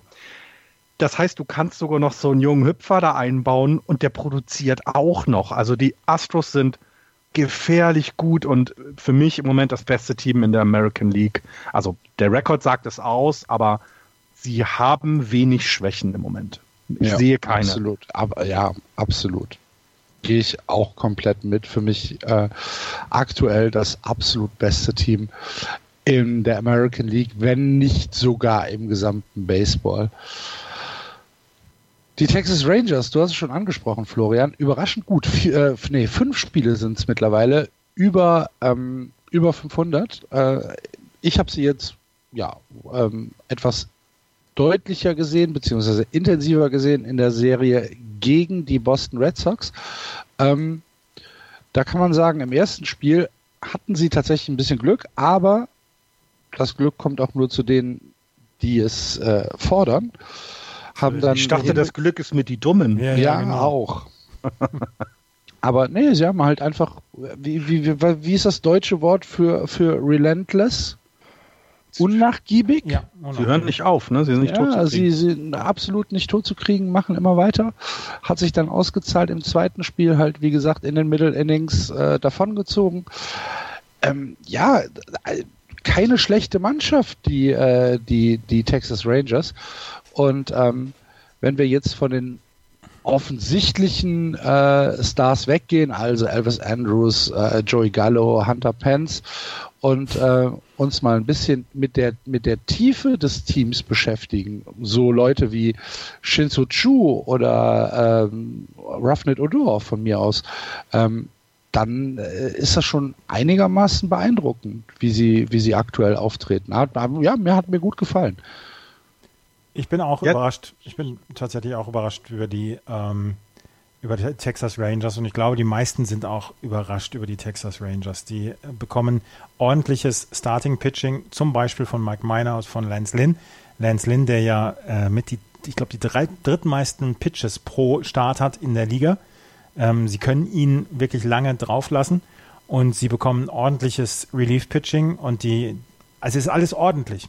Und sie spielen im Moment wirklich vielleicht auch über ihre Verhältnisse, vielleicht gleicht sich das noch an, aber im Moment habe ich das Gefühl, dass gerade durch Leute wie Elvis Andrews, durch ähm, Cabrera, durch Guzman, dass da, ähm, dass da eine, eine Klasse ist im Moment, die nicht so leicht weggeht. Und Hunter Pence, du hast ihn als, als Star bezeichnet. Hunter Pence hatte vor diesem, vor dieser Saison hatte er einen Minor League Vertrag und musste ja. um den Platz im 25-Mann-Roster kämpfen. Und jetzt ist er Everyday Player bei den, äh, bei den Texas und Rangers. schlägt ist, alles aus dem Stadion, was nicht bei drei auf den Bäumen ist. Das ist schon sehr überraschend. 45 RBIs Hunter Pence. Ähm, der, der, ich, also, äh, ich bin, also, der war jetzt lange in einem Team, was ich etwas näher verfolge. Und da war der nicht mehr so. Da war der definitiv nicht so. Da war er schlecht, gerade in der Offensive. Seine Defensive, das konnte man, da konnte man nie was sagen. Aber seine Offensive war einfach nicht das. Und jetzt gucke ich den Jungen an und denke, was ist denn hier los? 45 RBI führt er sein Team an. Äh, Hunter Pence ist ja jemand, der so ein, so ein Full-Energy-Spieler ist. Ne? Wenn der auf dem, auf dem Feld ist, dann, dann ist da, dann, dann, dann brodelt die, die Erde um ihn herum. Und ja, die Rangers brauchten vielleicht genauso jemanden, der so ein bisschen Schwung in die Bude bringt. Ähm, denn was ihr gerade gesagt habt, finde ich, kann man ganz klar unterschreiben. Das Pitching und also sowohl Starting auch als Relief-Pitching ist jetzt nicht überragend. Es ist halt gut, es ist in Ordnung. Aber die Offensive, ja, ist over overperformt im Moment, finde ich. Ähm, wie lange das anhält, ist, ach, glaube ich, den Rangers scheißegal. Die reiten die Welle jetzt ja. und die sind gut drauf, die haben vor allem Spaß. Ich glaube, ich glaube, das ist so, zumal wenn man das jetzt im Vergleich mal zu den Red, Boston, Boston Red Sox nimmt, vielleicht ist das das Thema. Es fehlt so ein bisschen diesen jeden Tag Spaß miteinander haben und die Rangers haben den und das sei ihnen gegönnt. Sie ärgern die Astros jetzt in keinster Weise, das ist auch klar und das muss ihnen auch klar sein. Sie werden um den ersten Platz da nicht mitspielen aber eben so ein bisschen, ja, gerade so die, die Indians und die Red Sox in der Wildcard ärgern. Ich glaube, dafür sind sie alle mal noch in der Lage. Und ob das jetzt noch hält oder nicht, ach, die sind doch da ganz entspannt, glaube ich. Ja, also haben, wie gesagt, wenn ich jetzt Texas Rangers Fan wäre, ähm, würden sie mir Spaß machen. Und Baseball in Texas ist anscheinend ein Ding. ja. Ja. Ja. So, früher war es halt Dirk Nowitzki ist Rangers-Fan, ne? Weil ja. die spielen ja in Arlington, also in der Nähe von Dallas, ne? Ja. Ist doch so, ne? Die Houston, Houston ist weiter im Süden, ne? War das nicht so? Houston ist mehr Richtung Meer, ne? Ja, ja, ist auf jeden Fall. Rangers hat er, glaube ich, schon zweimal eine Ceremony mhm. First Pitch geworfen. Ja. Gut, zu den Ace habe ich jetzt nichts. Habt ihr irgendwas? Ich habe was, ähm, Ich habe was zu den A's. Sie sind wohl auf dem Weg dann auch nach unten. Seitdem, seitdem die, die Mariners vor zwei Wochen gesweept haben, haben sie 5 zu 8 gespielt gegen die Angels, gegen die Astros und die Rangers. Und ähm, wenn sie sich entscheiden, dass sie wohl nichts mit, den, mit der entscheidenden Phase dieser Saison zu tun haben, dann könnten solche Leute wie Blake Trinan oder Joaquim Soria, zwei Relief-Pitcher, dann auf den Markt kommen, weil sie äh, gute Verträge haben, weil sie gute Leistungen bringen und dann könnten sie dann für nächstes Jahr dann wieder aufbauen. Wer halt die große Geschichte nach wie vor ist bei den Oakland Aces, äh, Ramon Laureano, der mich ja prinzipiell immer mal wieder aus den Socken haut mit seiner unglaublichen Defensive. Dann hat er jetzt auch noch einen Grand Slam geschlagen. Ähm, 24 Jahre alt. Er könnte auf einer Saison sein für 20 Home Runs, ähm, 20 Steals. Er kann, er kann alles, er kann wirklich auf allen Positionen, äh, beziehungsweise nicht auf allen Positionen, in allen Facetten des Spiels kann er was für sein Team dazu beitragen. Und das ist, ähm, das ist schon richtig gut. Also die, ähm, die Oakland A's haben mit Laureano jemanden für die Zukunft, werden vielleicht für die jüngere Zukunft dann nochmal traden, aber das ist ja ein, ein Muster, was wir sehen bei den Oakland A's. Ja, ja, der, und da wird wieder, genau, da werden wieder die Hälfte des Kaders irgendwie ausgetauscht und nächstes Jahr spielen sie um Platz 1 und alle gucken, was war denn hier los? Also, wie immer. Ja. Ja, genau. Ähm, bei den LA Angels ist mir eine Statistik über den Weg gelaufen, die Shohei Utani betrifft. Ähm, Shohei Utani, der gestern Nacht übrigens wieder einen Home Run geschlagen hat. Ähm, aus seinen letzten sieben Starts äh, vier Home Runs geschlagen und aus seinen letzten 28 Plate Appearances ein OPS von 1309, also 1.309. Halt halt die haben auf den gewartet, ne? Halt die haben auf ihn gewartet. Wir haben, wir haben doch gesagt, wir haben doch gesagt, Dings ist isoliert. Ähm, Mike Trout. Mike Trout ist isoliert. Der braucht mhm. jemanden hinter ihm, der dann auch, auf den dann auch gepitcht werden muss. Der eine Gefahr darstellt. Eine offensive Gefahr. Shoyotani ist so einer. Jetzt bräuchten ja. wir noch ein, zwei weitere. Dann, glaube ich, würde aus dem Team nochmal richtig was Gutes werden. Ja, also du, du hast ja, du hast ja von mir aus einen David Fletcher, der da auch steht. Na, mit dem kannst du ja arbeiten oder mit einem Tom, Tommy Lastella. Wird ja, wird ja gehen, aber irgend, ja, irgendwas funktioniert nicht. Äh, wieder nicht. Wieder nicht. wieder nicht. Bei den mhm. Seattle Mariners funktioniert eh gar ja, nichts mehr. Ich habe noch was zu den ja? Angels. Entschuldige, okay. ganz kurz. Es gab bei dem ähm, ähm, ähm, ach nee, zu den Angels noch. Entschuldigung. Oitani, und das passt dann auch zu den Mariners, hat gegen Yusei Kikuchi ge, ge, ähm, ge, äh, geschlagen. Habt ihr, habt ihr die Geschichte ein bisschen mitbekommen? Kikuchi nee, aber er hat, ja, hat ja auch gegen Kenta Maeda geschlagen. Aber was denn passiert? Äh, ja, die gelten beide so nicht als die, also sowohl Shoei Otani als auch Kikuchi gelten nicht als ja die klassischen Baseball-Prospects aus Japan, also die quasi dann nach Amerika rüberkommen. Ich habe äh, eine Geschichte in der LA Times darüber gelesen, dass die quasi so ein bisschen so diese vom Tellerwäscher zum Millionär äh, Geschichte, also dass die nicht die klassischen Baseballspieler sind aus Japan, die man ja, auf der Position, auf der sie jetzt sind, gerade erwartet. Das, das war sehr rührselig zu lesen und äh, ganz Japan hat diese, dieses At-Bat Kikuchi gegen Otani eben erwartet und äh, die Leute bei den Angels, äh, die ich da gelesen habe, darüber auch, weil das ist dann schon etwas Besonderes, denn die kennen sich wohl auch etwas besser. Also sie sind, ob die jetzt Freunde sind, weiß ich nicht, aber die sind miteinander sehr bekannt, kommen aus der gleichen Region in Japan äh, und das äh, war dann so eine Geschichte, die in Japan wahrscheinlich mehr Aufmerksamkeit hatte als in, in, in Amerika. Und die LA Times hatte dann eine ganz nette äh, Longread drüber. Das war ganz, ganz Yusei, spannend. Yusei Kikuchi knickt übrigens seinen Weiser in der Mitte, so wie in den 80er Jahren. Mhm. Sein, sein was? Der knickt diesen Weiser, also diese, diese, diese Dings hier da vorne, der, ne? An seiner Kappe, vorne, der Teil. Da, ja, das, der was Schirm. die Sonne, was der die Schirm, Sonne genau. Abhält, der Schirm, Schirm, der, Schirm der sonst nur gebogen ist. Yusei Kikuchi, der knickt ihn. Und das haben ah, in den okay. 80er Jahren das letzte Mal die coolen Kids ah. gemacht. Aber alles kommt wieder. Ja, natürlich. alles kommt wieder. Ja. Okay. Achso, genau, die waren keine Tellerwäscher, sondern Toilettenreiniger. Also die haben Toiletten sauber gemacht, in Japan wohl. Ähm, und das, die, die Karriere ist eben nicht so in so äh, geraden Bahnen nach vorne, was man vielleicht oftmals erwartet, gerade vielleicht auch in Japan, weil eben da ja Highschool-Baseball auch sehr groß ist und College-Baseball, ähm, sondern eben doch mit so ein paar, ja, äh, sideways, wenn man so will. Und das fand ich spannend zu lesen, ja. Aber das sind ja meistens die guten Geschichten, ne? Ja, genau, genau. Deswegen war es schön zu lesen. Also muss ich sagen, ich kann gerne den Link mal rumschicken. Macht das. Wir können den auch verlinken. Mache ich dann auch. Gut. Dann, ähm, also über, über Seattle müssen wir jetzt eigentlich nichts mehr sagen, ne? Nee. Komplett, Na, komplett vom Gleis. Edwin, Edwin Encarnacion, 400. 400. Home Run, kann man schon mal gratulieren. Ja. Zum 400. Und Mal den Papagei um den Diamanten, um, den, um das Ding zu tragen.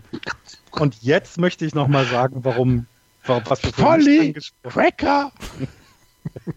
Jetzt möchte ich die Geschichte noch mal mit der Verletzung ansprechen. Mitch Henniger war es. Ach, Mitch Henniger war es. Bitte nicht, ey. Autsch. Wir sind, wir also, sind als Profis äh, Mitch stand at bat, Foulball in die Weichteile, die eigenen, Ruptured Testicle. Hodenriss. Herzlichen Glückwunsch. Aber nur zehn Tage. so, mein Freund. Jetzt erholst du dich mal. Und dann jedes weiter. Also ich weiß, ich weiß noch, dass. Ja, ja, Chef. oh Gott. Ich weiß noch, dass, das, dass mir das auch mal passiert ist, dass ich mal einen Ball, Tennisball. Andreas. Nein, natürlich, natürlich. Aber das waren schon Schmerzen damals. Und wenn so dieser ja. Schmerz so die so den Magen hochkommt und dann gerade quasi so durch die Luftröhre geht und das dann ja. ein Foulball ist von einem, so einem harten Baseball. Ja. Alter. Oh Gott, und dann ist es auch noch kaputt. ah. Lass uns jetzt bitte weitergehen. Ja, machen wir. National League. Dort fangen wir auch im Osten an, wo die Atlanta Braves ein Spiel Vorsprung vor den Philadelphia Phillies haben. Die Braves 39 und 29, die Philadelphia Phillies 38 und 30. Die Mets sind dann schon negativ, 33, 34, die Nationals 31, 36 und die Miami Marlins 24 und 42, allerdings besser als erwartet. Seitdem Basti da im Stadion war, hat es geklickt bei den Miami Marlins. Unglaublich. ähm, die Atlanta Braves, du guckst sie gerade, äh, parallel? Nee. Andreas? Nee, jetzt, ich, ich habe umgeschaltet auf Minnesota gegen Seattle. Ah, okay. Äh, sie spielen aber, liegen ja. gerade zurück, 2 zu 1 im fünften Inning gegen die Pittsburgh Pirates. Aber sie hatten eine, ja, man kann sagen, eine Clean Week. Ne? Sechs Siege in Folge, die Marlins gesweept, die Pirates bisher gesweept und in überzeugender Manier 28 Runs in drei Spielen erzielt.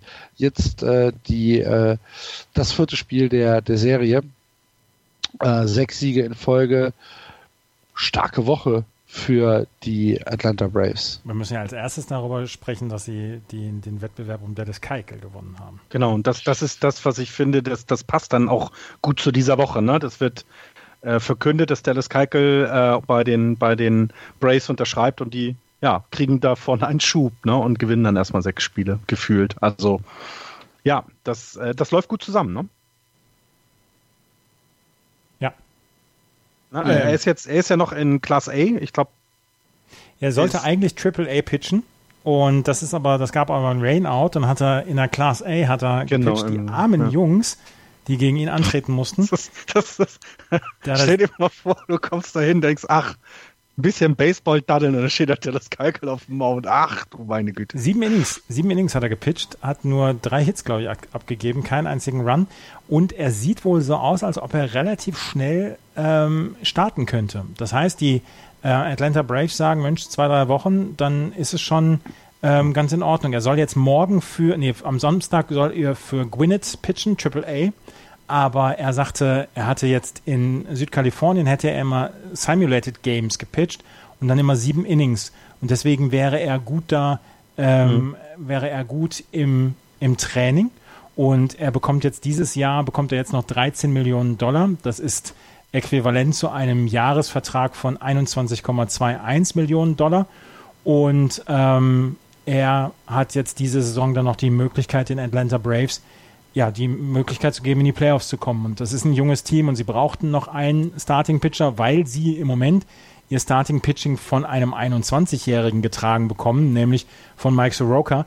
Aber mhm. ähm, jetzt mit Atlanta, mit, mit, mit Dallas Keuchel, wenn er wirklich so schnell kommen sollte und wenn er wirklich gute Leistungen bringt, dann haben die Atlanta Braves hier, glaube ich, alles richtig gemacht. Ja, ja, und zumal jetzt Sean Newcomb auf die, ähm, äh, der wurde ja ein bisschen in die in die ähm, äh, Rotation zurückgesetzt, ne? Also er hat ja am Anfang des Jahres so ein bisschen gestruggelt, also nach seine drei Starts waren nicht gut, die er hatte, und dann ist er in die Triple A gegangen, ähm, kam dann zurück und hat das Bullpen etwas unterstützt. Ähm, und dann sieht man ja, sie brauchen ein bisschen Unterstützung. Äh, Kevin Goss, Gaussman, Gossman geht jetzt auf die Injured List und äh, deswegen startet Sean Newcomb dann oder hat gestartet, als ich es aufgeschrieben habe. Vielleicht hat er seinen Start auch schon gehabt. Ähm, da merkt man das eben, ne? Und ähm, wenn eben so, wie du es gerade gesagt hast, Mike Soroka nur, ja, das, das Starting-Pitching trägt, dann bist du froh, wenn jemand wie äh, Dennis Kalke dabei ist. Ähm, wer im Moment aber auch ganz gut aussieht in den letzten Tagen, ist ja ähm, Julio Teheran, der, der so ein bisschen äh, sich gefangen hat anscheinend. Also ob es dann, ob er das durchhalten kann, wäre eine andere Frage, aber den, von dem haben wir nun die letzten Jahre nicht so viel gehört. Ne? Also da, da, erwartet man sich ja, ja, auch noch, dass er, dass er, dass er vielleicht wieder ja, zu seiner Normalform zurückkommt. Ich glaube, das würde schon reichen. Also Julio Teheran war aber jetzt nie einer, wo du sagst, äh, das, das geht gar nicht. Na, natürlich nicht, aber er, war, also, er, hatte nicht mehr die tollen Zahlen. Und wenn man seine letzten zwei Starts anguckt, dann ist er, hat er, was haben wir, 26,5 Innings äh, äh, hat er gepitcht insgesamt. Ähm, das sind also ein paar, vielleicht hat er noch im Relief, nee, fünf Starts was, entschuldige bitte, in den, in den letzten 30 Tagen und hat da ein 0,68er ERA an Tag gelegt. Und das, glaube ich, ist dann deutet eben schon mehr darauf hin, dass er wieder auf dem Weg zu dem Spieler ist, ja, den man mal von ihm erwartet hat, dass er niemals ein, keine Ahnung, Kershaw Nummer zwei wird oder so, das war klar. Aber wenn der dir, ja, keine Ahnung, sein Zweier, Dreier ERA über die Saison trägt, dann ist das völlig okay und ja, mit der Unterstützung von, von Keikel umso besser. Ähm, die haben relativ gutes Starting-Pitching jetzt beisammen, die Atlanta Braves mit Keikel. Ja. Keikel, Terran, Fried, äh, Soroka, Foltinowitz, gut, der hat jetzt noch keine gute Saison, aber insgesamt ist das schon ein sehr, sehr, sehr gutes Starting-Pitching, was die Braves jetzt auf die Platte bringen. Und können wir vielleicht den Minnesota Twins-Teil nochmal neu aufnehmen, weil sie gerade Bases loaded, null Outs hatten und dann drei Outs innerhalb von drei Sekunden hatten. Oh, Saison vorbei. Das sind, das sind die, das sind die übrigens die, die Innings, wo ich, wo ich vor Wut platze. Bases loaded, null aus und dann gehst du ohne Run da raus Welcome to my world. Das ist ja, ist ja furchtbar. In deiner Welt das, möchte das, ich nicht leben. Nein, nein, niemand will in meiner Welt leben. Weil genau das, ich, ich erinnere mich äh, die letzten Jahre genau an solche Situationen. Da möchtest du dann auch irgendwas beißen, schlagen oder treten, weil es ist, es ist wenigstens einen Run. Es muss ja kein Grand Slam sein, aber irgendeinen blöden Run. Aber nein, es gibt erst das Double Play und dann ist alles vorbei. irgend, so ein, irgend so ein blöden Sacrifice Fly. Einfach mhm. nur einen Run über genau. die Platte bringen. Bring ihn nach Hause. Ah, Josh Donaldson hat noch eine One-Game-Suspension bekommen bei den Braves. Hattet ihr das mitbekommen? Ja, es gab ein Benches Clearing Brawl, ne? Mhm. Und er hat sich da wohl mit besonderer, besonderem Einsatz hervorgetan. Ja, gut. Es war aber wohl auch nicht so schlimm. Ein Spiel können sie verkraften. Einverstanden. Josh Donaldson hatte einfach mal wieder Bock, sich ein bisschen zu wemsen. Zu wemsen, genau. Luft ablassen. Genau. Ist ja nicht gut fürs System, muss auch mal raus. Mhm. ne? So, Philadelphia Phillies. Ich habe noch ähm, was zu, zu, Jay Bruce, der eigentlich als, als Platoon-Spieler kommen sollte und jetzt in einem Everyday-Player Verhältnis mhm. steht mit den Philadelphia Phillies. Und ähm, er, ist, er ist unterwegs auf seiner 36 Home Run Saison oder zu seiner 36 Home Run Saison und genießt das Leben bei den Philadelphia Phillies, weil ja Andrew McCutcheon ähm, rausgeht mit Achillessehnen, Achilles oder Kreuzband? Kreuzbandriss. Kreuzbandriss, ähm, ja. Und mhm. Jay Bruce, den haben sie geholt, kurz bevor ähm, Andrew McCutcheon sich das Kreuzband gerissen hat und jetzt denkt man sich, wow, was für ein Monster-Move der, mhm. der Philadelphia Phillies. Wie es manchmal dann so sein kann, ne? Ja. Davor hat man es nicht verstanden, als sie es gemacht haben, was soll das? Und jetzt passt es wie die Faust aufs Auge. Manchmal, manchmal sind es die Kleinigkeiten. Vielleicht brauchten die Phillies aber nach der Verpflichtung von Bryce Harper auch mal eine gute Sache. Ach, ist, ist, ja, taucht, Bryce Harper 250er Average. Er taucht unter, ne? Ja. Ähm, ein äh, 3,56er OBP und ein 4,64er Slugging. Wins above Replacement 0.7. Ähm, für das Geld. Er hat ja noch neun Jahre. Ja, aber für das Geld, Andreas. Er hat ja noch. noch. Ach du liebe Güte. Ja. Dann guckt man sich JJ Real Muto an mit seiner Saison. Er ist, läuft zwar, also ne, schwingt zwar nur auf einen 2,78er Betting Average, aber wenn man das Wins above Replacement nimmt, 2,1, das war dann, ne, das passt dann sehr gut. Und, und, und drumherum haben sie ja schon, ich finde, dass das Team der, der Phillies hört sich immer noch richtig, richtig gut an. Ja, so ein bisschen hinter der Erwartung ist Bryce Harper im Moment tatsächlich. Ähm, ich, ich bin gespannt, ob es da noch mal ein Turnaround diese Saison gibt, dass er sich mehr in den Vordergrund spielt, sagen wir es mal so. Man erwartet es doch auch von ihm. Es tut mir leid, dass, da, da unterstütze ich äh, Andrea, äh, Axel mal in seinem für das Geld, ja, das erwartet man von ihm. Man erwartet von ihm, dass er das Team trägt und das tut Ja, er gerade. man erwartet nicht. auf jeden Fall mehr als ein 250er Average und, äh, und äh, das, das, was er halt im Moment macht. Habt ihr die Back-to-Back-to-Back-to-Back-Homers mitbekommen? Vier Homeruns hintereinander. Das ist übrigens die andere frustrierende Situation, Ja. wenn das gegen mein Team passiert. Craig, aber das war jetzt in dem Fall Craig Stammen von den, von den Padres, ne? Der, Ja. die dann tatsächlich äh, gegen Howie Kendrick, Trey Turner, Adam Eaton und Anthony Rendon, ja, vier Home Runs hintereinander. Ich glaube, nach dem zweiten hätte der, Pitt, der Coach mal reagieren können und sagen können, hey Jung, komm, heute nicht. Ja, aber die Washington Nationals haben sich darüber gefreut und das war das erste Mal, dass ich die Washington Nationals Bank lächeln habe sehen seit 2011, 2012. Nein, der erste Home Run von Bryce Harper, den sie in der äh, Inningpause bei MLB TV immer bringen, der hat auch schon ein bisschen für ein bisschen Furore gesorgt. Das war Da haben bei den viele gelächelt. Phillies und du sprichst gerade über die Nationals. Ach so, Entschuldigung, Nationals. Stimmt, ich rede über die Nationals. Die haben nichts zu lachen. Da hast du vollkommen recht. Ne? Ich bin gesprungen, weil ich nichts über die Phillies aufgeschrieben habe. Ja, ja, ja. Ist ja gut. Ja, was soll man über die Nationals aufschreiben? Zum Beispiel Back-to-Back-to-Back-to-Back Home Runs. genau. Ja, deswegen wollte ich es unbedingt bringen, weil es sonst, ne? Ich meine, die Mets sind genauso schlimm. Es ist eine üble, üble, also alles, was nach den Phillies und Braves kommt, das ist einfach äh, mit Unfall gucken noch nett beschrieben, finde ich. Weil es zumal, also gerade bei den Nationals ein Team ist, was wir, ich glaube, zwei von, zwei, von uns haben sie auf Platz 1 in der, in der Division getippt. Weil es eben so schwer vorherzusehen war mit, mit den Braves und, und Phillies dann in der Konkurrenz.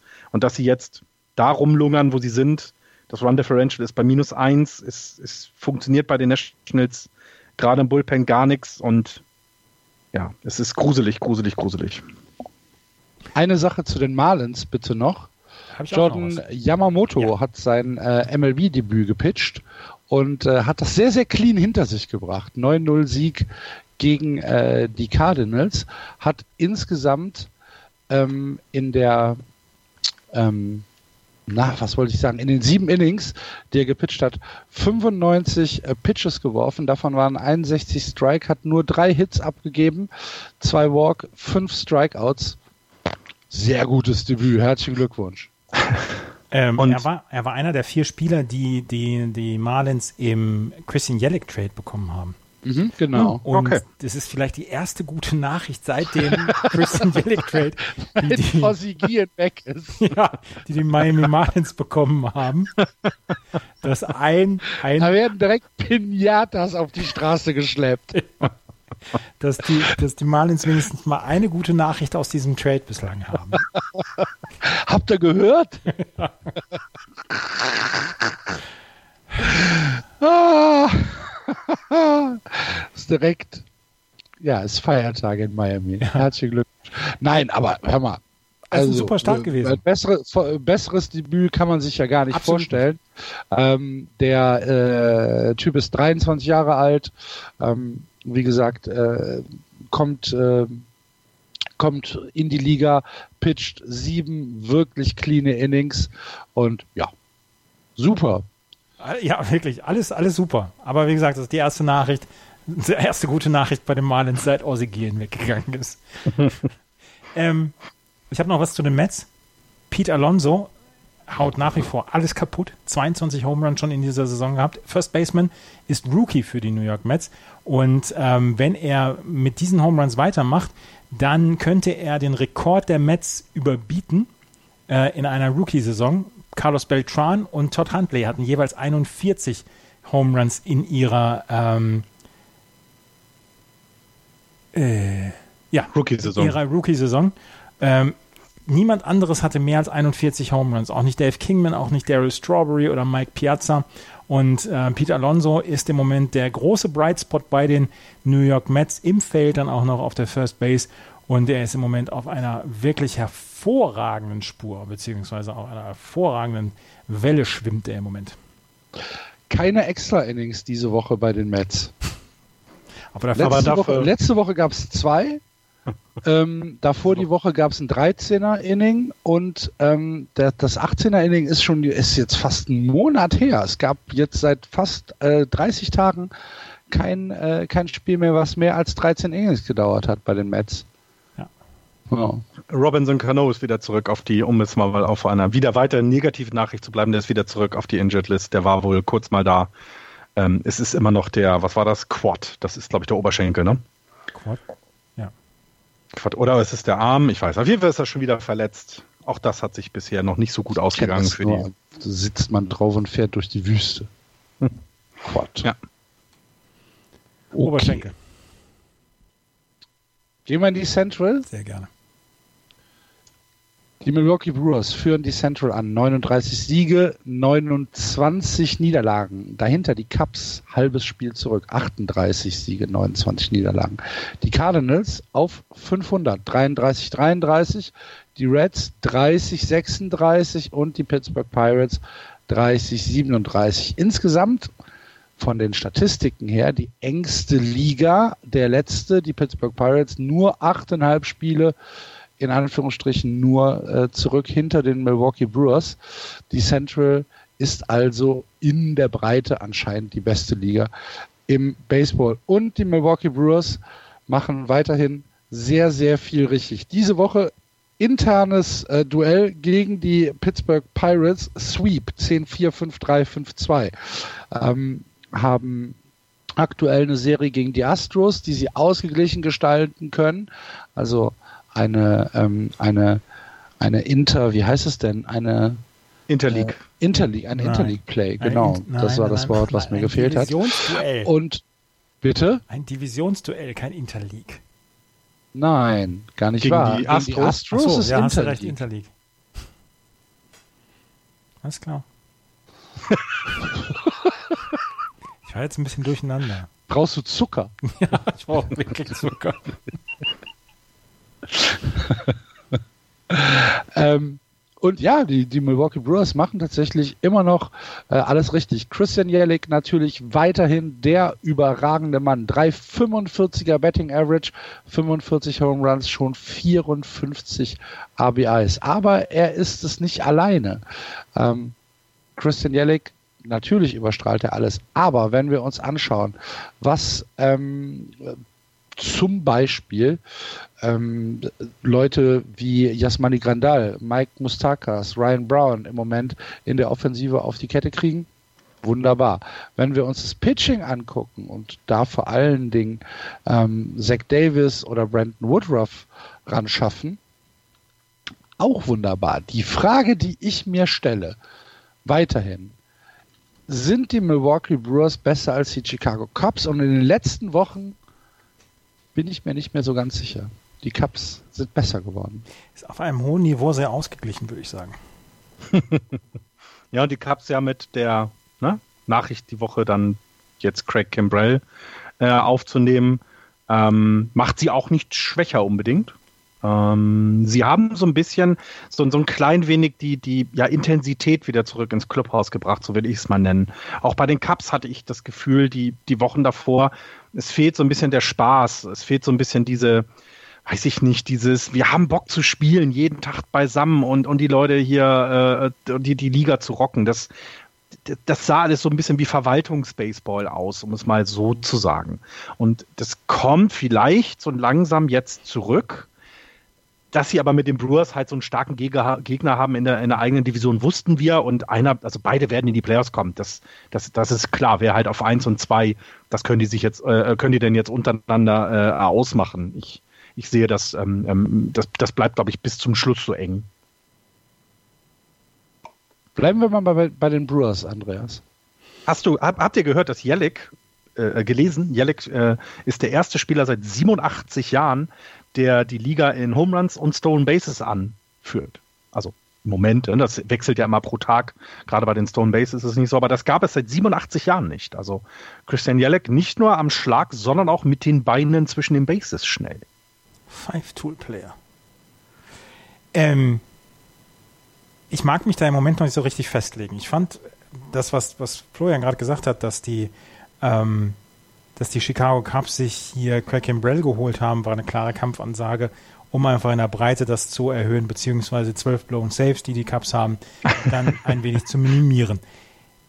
Ich glaube, dass die, wenn, wenn wir die Brewers und die ähm, Chicago Cubs in einer Fünf-Spiele-Serie sehen würden, glaube ich im Moment noch ein Jota mehr an die Milwaukee Brewers ähm, aber das wäre schon Echt? eine sehr enge Geschichte und deswegen sage ich, es ist auf einem hohen Niveau sehr ausgeglichen. Und die Serie der Brewers gegen die Houston Astros ist ja nun wirklich sehr sehenswert. Also dieses ja. 14-Inning-Spiel, das war ja nichts, was die Mets sonst oder die Marlins bringen, sondern das war ja wirklich hochinteressanter Baseball, der da gebracht worden ist. Und von daher mache ich mir da im Moment noch überhaupt keine Sorgen. Beziehungsweise sage ich nicht hier, die äh, fallen runter oder fallen ab. Nee, ich glaube auch nicht, dass sie abfallen. Also es, es geht mir tatsächlich um den ersten Platz. Ja. Bis zum Ende, bis zum Ende geht es da rund. Ja. ja. Und, und die, die, die, also die Spiele gegeneinander sind natürlich da sehr, sehr ausschlaggebend dann. Ne? Das ist ja dann, gerade wenn es so eng läuft, dann, dann du hast, ich glaube, 19, ja, genau, 19 Spiele hast du gegen den, ähm, gegen die Gegner der oder gegen die Mannschaft der eigenen Division. Und da kann sich dann oder wird sich vieles noch entscheiden. Da, und, und das sind auch die Sachen, die du, ja, die Serien, die du dann nach Hause bringen musst, um Erster zu werden. Denn, na, wobei ich glaube, dieses Jahr ist die Wildcard, also, also ist das, was in der Wildcard dann als Gegner da ist. Ich glaube, das hat nicht die Qualität, also so wie jetzt meinetwegen, keine Ahnung, die Indians in der American League, das sehe ich in der National League nicht so. Da ist die, die Spitze sehr gut, aber danach fällt es stark ab. Also Angst vor den dann eventuellen Rockies in der Wildcard? Nee. Vor den Phillies? kein, sehe ich nicht. Also ich sehe nicht, dass die Cubs oder die Brewers gegen eins dieser Teams verlieren würden. Ähm, denn auch danach, ne, ich meine, die Cardinals sind jetzt vier Spiele zurück, was die Wildcard angeht.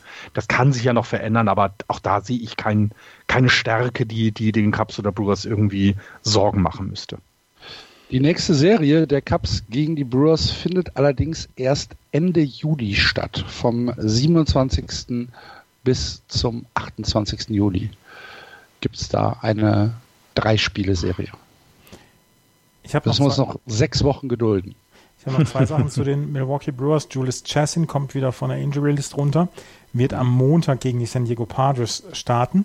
Und wir haben noch, ähm, sie, die Brewers mussten einen harten Move bringen. Sie mussten Keston Jura runterschicken wieder in die AAA. Der hat in seinem ersten Stint in 17 Spielen ein 281er Betting Average gehabt, 333er On-Base Percentage, 531er Slugging. Das waren für einen Rookie beziehungsweise jemanden, der gerade hochgeholt worden ist, sind sehr gute Zahlen gewesen.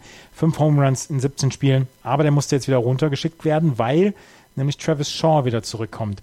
Das Problem mhm. ist, Jura macht einfach in der, ähm, in der AAA so weiter, hat sieben äh, Hits in 17 At-Bats gehabt jetzt in der AAA und wartet eigentlich nur darauf, dass sie ihn wieder hochholen. Und äh, lange, glaube ich, können sie sich das auch nicht leisten, den Jungen da unten zu halten.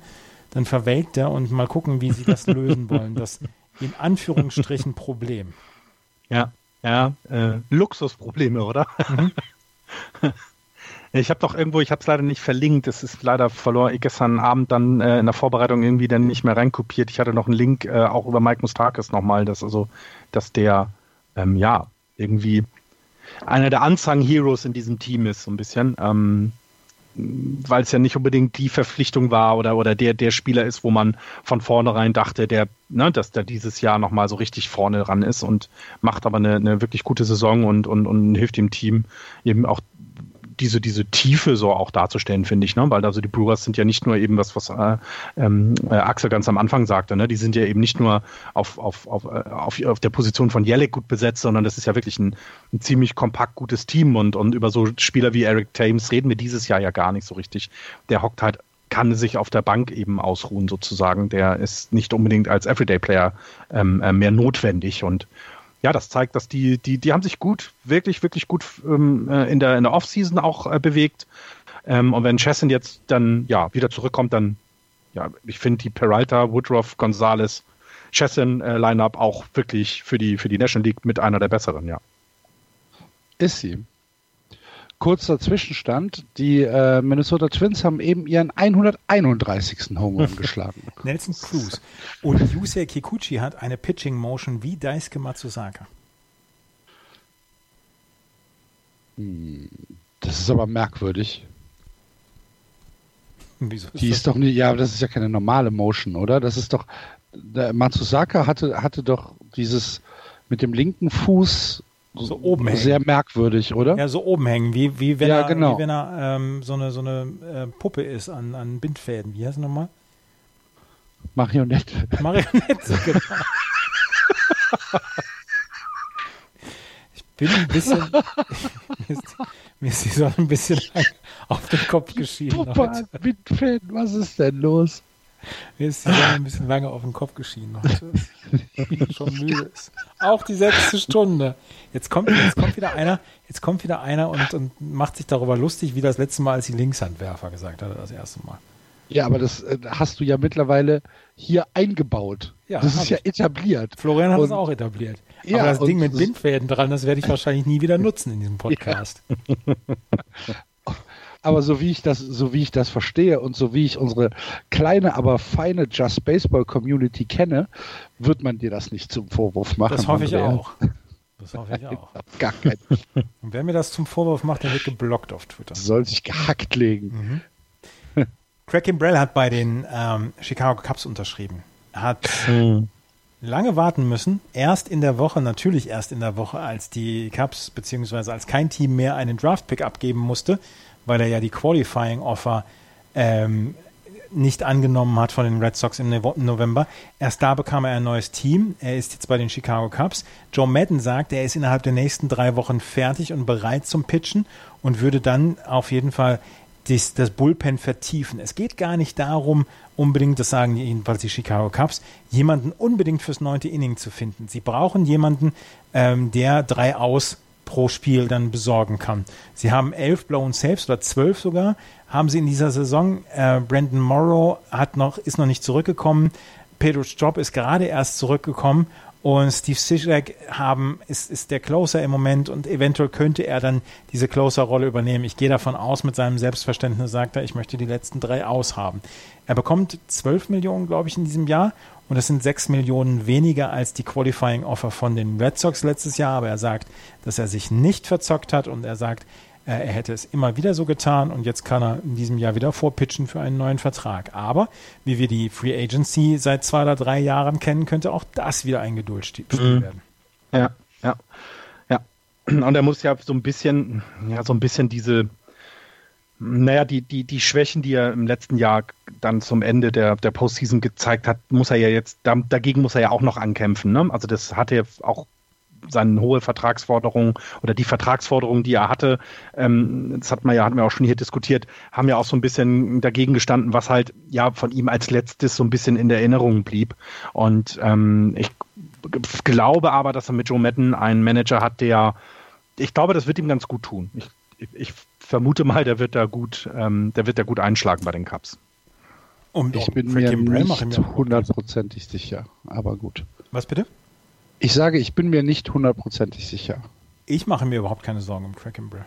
Ja, gut. Ich mache mir auch keine Sorgen um ihn. Aber Kann vielleicht ich auch um gehackt legen. den Penner. Immer dieser Hass. Ja. Geschichten über die Cardinals, die Reds, die Pirates. Ähm, Die, die, tatsächlich geskippt. die St. Louis Cardinals haben ein großes Problem im Top of their Line-Up. Die Nummer 1 bis 3 Hitter seit dem 20. Mai auf Platz 30 in der kompletten Liga. Das heißt, im ersten Inning bekommen die überhaupt keine Produktion.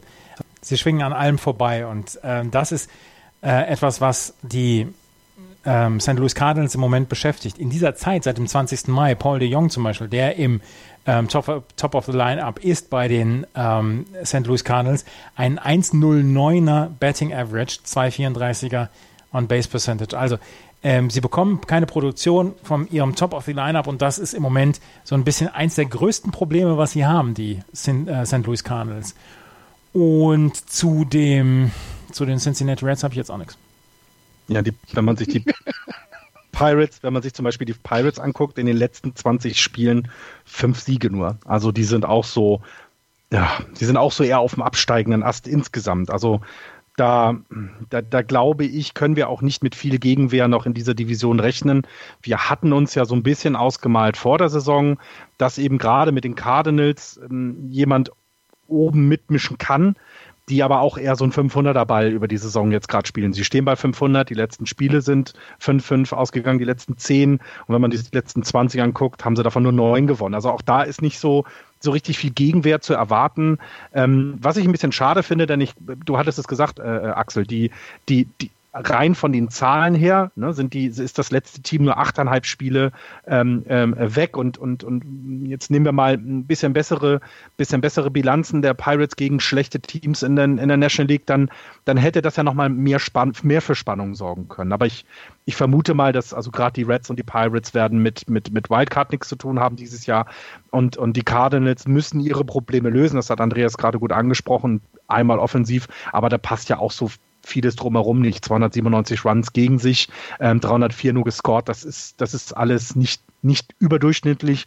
Ähm, es ist eher Richtung unterdurchschnittlich. Und die, die, die Central ist, bietet Spannung ähm, aufgrund der, der äh, Brewers und Cubs. Und der Rest ist leider, glaube ich, ja, unter Fernsehen. Also ich bin bei den Reds da noch nicht ganz sicher, weil ich finde tatsächlich, dass die Reds ein überragendes Pitching haben für Reds-Verhältnisse. Ähm, wenn wir uns das Starting Pitching an, anschauen, ähm, mit von mir aus Luis Castillo, Sonny Gray, Tanner Rock, Tyler Miley, das ist alles gut. Die sind alle unter vier. Luis Castillo im Moment mit einem 220er äh, IAA, Sonny Gray 365, Tanner Rock 374 und äh, Tyler Mahey äh, 396 alle unter vier. Auch im Relief-Pitching, diese Day-to-Day-Pitcher, äh, Amir Garrett, äh, Reisel Iglesias, äh, das ist, das ist gut. Das ist gutes, gutes Pitching, was die, was die Reds äh, auf die, auf die, äh, auf den Mount schicken. Das Problem ist halt ein bisschen die Offensive. Ne? Ähm, sie, sie scoren halt tatsächlich bisschen zu wenig Runs. Aber wenn du dir anguckst, die Reds stehen aktuell bei einer Run Differential von plus 37. Das ist besser als sechs Spiele unter 500. Das stimmt. Das stimmt absolut. Da gebe ich dir ja, recht. Also ja. ähm, das, die, diese, diese ähm, Gewonnen-Verlustrechnung äh, spiegelt nicht ganz meines Erachtens die Run-Score, Runs-Against-Rechnung wider. Da haben sie vielleicht ein bisschen Pech gehabt bisher. Aber insgesamt ist das Team äh, tatsächlich meines Erachtens ein bisschen besser, als sie dastehen.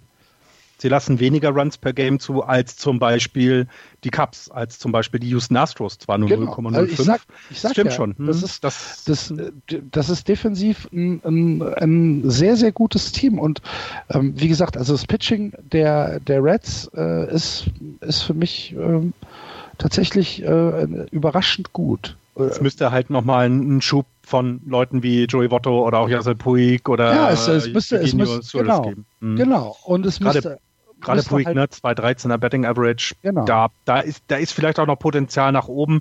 Lass sie vielleicht ein bisschen angreifen. Ich, es, sie, ich, ich finde, glaube auch nicht, dass sie in eine Wildcard kommen. Das, das glaube ich auch tatsächlich nicht. Ich glaube auch nicht, dass sie in Contention kommen. Aber ich glaube, wenn, wenn sich das so weiterentwickelt, auch im Laufe dieser Saison, dass sie schon näher an die 500 drankommen als, ähm, ja, als keine Ahnung, dass sie, dass sie näher an 80 Siege sind als an 65. Mhm. Ja, und, aber bei den ja. Pirates, wenn wir, du hast gerade das positive. Ja, das ist ja eine ganz andere Geschichte. Du hast gerade das positive Run Differential angesprochen von den Reds, ne, mit plus 37. Bei den Pirates sind wir bei minus 87 und das genau. ist vielleicht dann eben auch ist, genau.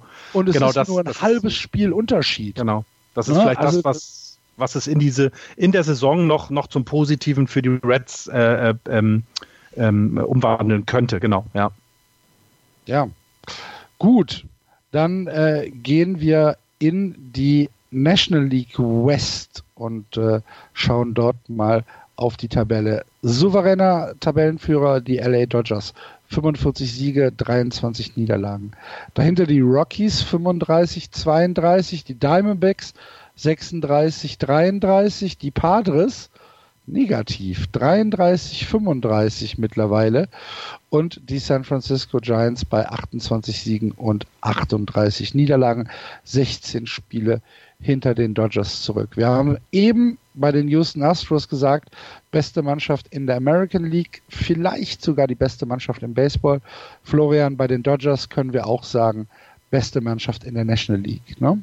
Ja, definitiv. Also das auf jeden Fall. Ich äh, glaube aber, dass, also ich würde sagen, die Astros sind etwas kompletter insgesamt, ähm, was das, das gesamte Team angeht. Die Dodgers zeigen im Moment ein wenig Schwächen im Relief-Pitching.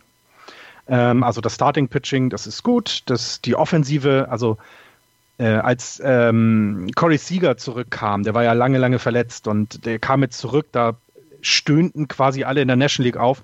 Oh, ein nächster All-Star-Spieler, der zurück zu den Dodgers kommt. Also in der Offensive brauchen sie dich, brauchen die sich wirklich keine Gedanken machen. Das Relief-Pitching macht ein wenig Sorgen und ähm, die, die, die ähm, Dodgers haben ein bisschen das Boston Red Sox Problem, was das, äh, was die Luxury, Luxury angeht. Das heißt, die können so jemand wie Kimbrell wäre für sie nicht möglich gewesen ohne weitere Einbußungen, was, was Luxury Tax geht. Deswegen, ähm, sie brauchen aber Verstärkung. Sie brauchen Verstärkung im Bullpen. Ähm, wenn man das ERA äh, sich vom Bullpen anguckt, damit sind sie Platz 18 in der gesamten Major League. Und das ist für das Team, also das ist nicht gut und, und sie sind dran, dass sie die World Series gewinnen müssen. Das haben wir vor der Saison gesagt, das wissen alle. Also alle wissen, dass es dieses Jahr soweit sein muss. Dafür muss dann aber genau an der Stelle jetzt noch dringend was gemacht werden. Können wir uns ist Andreas wieder da? Ja, ja, ich bin wieder da. Ich möchte, ich möchte nochmal Yunjin Leo nach vorne holen. Hat oh, ich habe nicht geguckt, wie viel Walks er hat. Warte, lass mich raten. Sechs? Sieben? Nee, fünf Sieben. hat er nach wie vor. Fünf hat er nach wie vor. Fünf. Sechs seiner Diese letzten, Woche nichts passiert. Sechs seiner letzten sieben Starts, null Runs kassiert, 1,36er ERA. Ähm, wenn er, sollte er das schaffen und nach der ersten Hälfte der Saison einen unter 1,50er ERA haben, mit Minimum 80 Innings gepitcht, dann würde er in eine sehr exklusive Gesellschaft kommen, nämlich nur fünf Dodgers vor ihm haben das geschafft. Äh, Zach Greinke 2015, Roger Clemens 2005, Pedro Martinez 2000, Bob Napper 1981 und Jim Kern 1979. Ähm, Kern war damals ein Relief-Pitcher, hat aber in, den ersten, in der ersten Hälfte der Saison 85 ein Drittel Innings gepitcht. Also ähm, das war auch eine ziemlich coole Geschichte für ihn. Und ähm, Yunjin Rio ist allerdings ja nach wie vor ein Phänomen und wir sprechen, glaube ich, zu selten über ihn. Jede Woche. Wir sprechen jede Woche über ihn, genau. zu Recht, aber auch völlig zu Recht. Das muss man wirklich sagen. Völlig zu Recht. Die Zahlen sind phänomenal. Sowas hat man, also so, an sowas kann ich mich wirklich nicht erinnern. Ne? Also wenn man Clayton Kershaw anguckt, der, also die Walk-Zahlen hat er, glaube ich, nie an, hingelegt, die jetzt zum Beispiel Rio hinlegt, ne? dass du nur fünf Walk-Batters hast, das ist fünf Bases on Balls, das ist, das, das ist unfassbar. Also äh, das ist eine so unglaubliche Statistik ähm, und ähm, ja, sie sind, sie sind gut geladen, aber eben ne, mit, dem, mit, dem, mit dem Hinweis, ja, das Bullpen, da muss noch was gemacht werden. Ne? Joe Kelly wird immer rumgeschubst, habt ihr das mitbekommen? Ne? Der wurde dann ja, wenn, wenn er dann mal auf, äh, wenn er dann auf dem Mount steht, dann wird er rumgeschubst. Also die Verstärkung war er bisher noch nicht für die, für die Dodgers, die sie sich erwartet haben. Ich sehe sie, also wir sind uns einig, die Division ist gewonnen, die ist entschieden, Punkt. Das brauchen wir gar nicht drüber diskutieren. Sie sind das beste Team in der National League, aber das ist nicht das Thema. Das Thema ist, die World Series zu gewinnen. Und ähm, da müssen sie was tun. Und ich bin auch hier sehr gespannt, was wir noch zur Trade Deadline von den Dodgers sehen werden. Die werden, die werden, die werden Live-Bats, also die werden keine Prospects abgeben. Ich glaube, bei den Dodgers wird ein Everyday-Player noch getradet werden für, ähm, für einen guten, wirklich guten Bullpen-Spieler. Das werden wir dieses Jahr noch sehen. Das glaube ich auch. Ja. Es ist Sie können sich aber auch relativ erlauben. wahrscheinlich, ja, ja, Sie ja. können ja, sich ja. erlauben. Es ist halt, In- wenn Corey Seager Ende Juli wiederkommt, ja, dann können Sie es auch das erlauben. In den letzten zwei Jahren haben sie allerdings zwei Mid-Season-Trades gemacht, die beide nicht so richtig funktioniert haben. Judavish, von dem man sich mehr erwartet hat. Und jetzt letztes Jahr Manny Machado. Mal gucken, was dann dieses Jahr kommt. Ja, ja, bin ich auch sehr gespannt. Bin ich wirklich, wirklich gespannt. Okay. Ich sehe so, ich sehe so mal, nur mal, um mal einen Namen zu nennen, Enrique Hernandez, Kike Hernandez könnte jemand sein, der, den sie für vielleicht sogar zwei Leute oder wenn jetzt ein Team irgendwie zwei gute Bullpen-Jungs hat. Ich glaube, das könnte so jemand sein. Da haben sie mit Max Muncy, Chris Taylor, die können beide zwei äh, oder auch drei B spielen, was, was Hernandez auch kann. Shotstop, Corey Seager kommt wieder, Chris Taylor kann das auch. Also ich sehe da so ein bisschen jemanden, dem man, der ist zwar wichtig fürs Team, klar, aber die wollen die World Series gewinnen. Sie, sie müssen die World Series gewinnen. Ich will das nochmal stressen, um den Druck auch zu erhöhen, damit sie wieder versagen. Gut. Führ uns mal durch die restliche Division. Colorado, Arizona. Was da los, Florian? Ähm, ich habe ja tatsächlich nur was zu den Diamondbacks aufgeschrieben, denn die haben einen Rekord, Rekord aufgesetzt. Habt ihr das mitbekommen Einen beim Rekord? Spiel gegen die Phillies? 13 Home Runs in einem Spiel. Ja. Also, die haben sich gegenseitig ordentlich die Bälle um die Ohren geschlagen. Ich habe 13 Home Runs in einem Spiel, das ist schon nicht schlecht. Ich habe jetzt gelesen Das hier. hört sich nach El Bandi an. Ja. habe ich auch gedacht, als Das ich hört das sich nicht nach MLB an. Das hört sich irgendwie. ausdeck-Twitter. Ja, Wie lange genau. ist, wie lang ist das denn her, El Bundy? Ja, Colorado ist so ein bisschen zurückgekommen in der Division. Ne? Sie haben jetzt, in, wenn man die letzten 20 Spiele nimmt, einen 13-7er-Lauf hingelegt. Ähm, das äh, ist den Dodgers dann egal, weil die haben 14-6 in den letzten 20 gespielt. Also die, die Rockies haben so ein bisschen wieder Rückenwind bekommen. Äh, Aber ja, können was um die, um die Wildcard vielleicht noch tun oder sich darum kümmern. Die Dodgers sind weg, sind wir uns einig. Bei den Diamondbacks gab es eben auch eben Turning Points in, in den letzten Wochen. Also auch die, die Diamondbacks haben in den letzten zehn Spielen immerhin sieben gewonnen. Ähm, aber es ist so richtig ausgehen, so richtig eine Konkurrenz in der, in der Division werden sie nicht. Und naja, wir reden ja von den Teams dann, dass sie, ja, dass sie bis so zum Ende der Saison um diese ominöse zweite Wildcard mitspielen. Mehr sehe ich aber bei den Diamondbacks derzeit tatsächlich auch nicht. Also ich, ich glaube nicht, dass da noch irgendein ein schlafender Riese in der Western Division ähm, wartet, um das Playoff-Rennen nochmal durchzuschütteln. Das, das, das sehe ich einfach nicht. Und das merkt man ein wenig daran, dass zum Beispiel bei den Diamondbacks, wenn man die Presse ähm, auf den Trade-Block kommen könnte, genau wie auch David Peralta. Also es gibt eher, obwohl sie einen positiven Rekord haben, ähm, das Gerücht, dass die, dass die Diamondbacks Seller werden in dieser, in dieser Trade-Periode. Und ja, das sagt dann so ein bisschen auch was, äh, was diese Saison dann angeht. Ich habe noch was zu den Rockies. Nachdem wir 13 Home Runs gesehen haben, haben wir bei den Rockies gegen die Cubs haben wir vier Hit by Pitches gesehen. Nach dem Aua. dritten, nach dem dritten Hit by Pitch hat sich der Schiedsrichter, der Umpire genötigt gesehen, ach komm, jetzt müssen wir mal, mal Warnungen aussprechen. Der vierte war wohl wirklich unabsichtlich.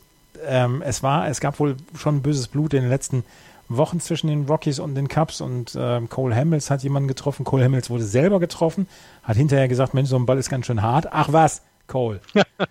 ähm, die, Ja, Nolan Arenado ist dann Day-to-Day, ne, aufgrund des Genau, Hit-by-Pitches, was dann genau. immer ein bisschen doof ist, finde ich. Also, das das, ist das, scheiße. äh, würde, ja, das ist scheiße. Er ist ein Star dieser Liga, er ist ein Star der National League und wird abgeworfen und ist dann Day-to-Day. Da könnte auch was Schlimmeres passieren. Und das ist halt, ja, ja. deswegen ist das alles Kacke. Auf jeden Fall, ähm, die Colorado Rockies haben ja Kyle Freeland in die Triple A runterschicken müssen, weil er einen katastrophalen Start hatte. Letztes Jahr Platz 4 im, ähm, im Cy Young Award Rennen in der National League. Dieses Jahr mit einem 7,13er ERA in seinen ersten zwölf Starts. Und sein, seine Vertretung jetzt ähm, war Peter Lambert, hat einen, bei einem 3-1-Sieg der Rockies gegen die Chicago Cubs am Donnerstag, letzten Donnerstag, hat er sieben ähm, Innings gepitcht und nur einen Run abgegeben. Also auch so ein bisschen, ja, so ein bisschen Ruhe jetzt bei den Colorado Rockies, was das Pitching angeht. Kyle Freeland mhm. hätten sie trotzdem gerne in alter Stärke wieder zurück. Ja, ja, vielleicht kann er sich ein bisschen erholen, wie es bei Sean Newcomb in der äh, bei genau. den Braves war, ne? Vielleicht erstmal in die Triple A, ein bisschen an der Motion arbeiten, äh, durch den Bullpen wieder zurück. Also kann man sich ja auch gut vorstellen. Und Buster Posey kommt bei den San Francisco Giants zurück. Oder ja, genau, der, ist, der war auch auf der Injured List. Äh, das, ähm, MLB Quote of the Year, go get it off the ocean, sage ich zu den Giants nur. habt, ihr, habt ihr das mitbekommen? habt ihr mitbekommen?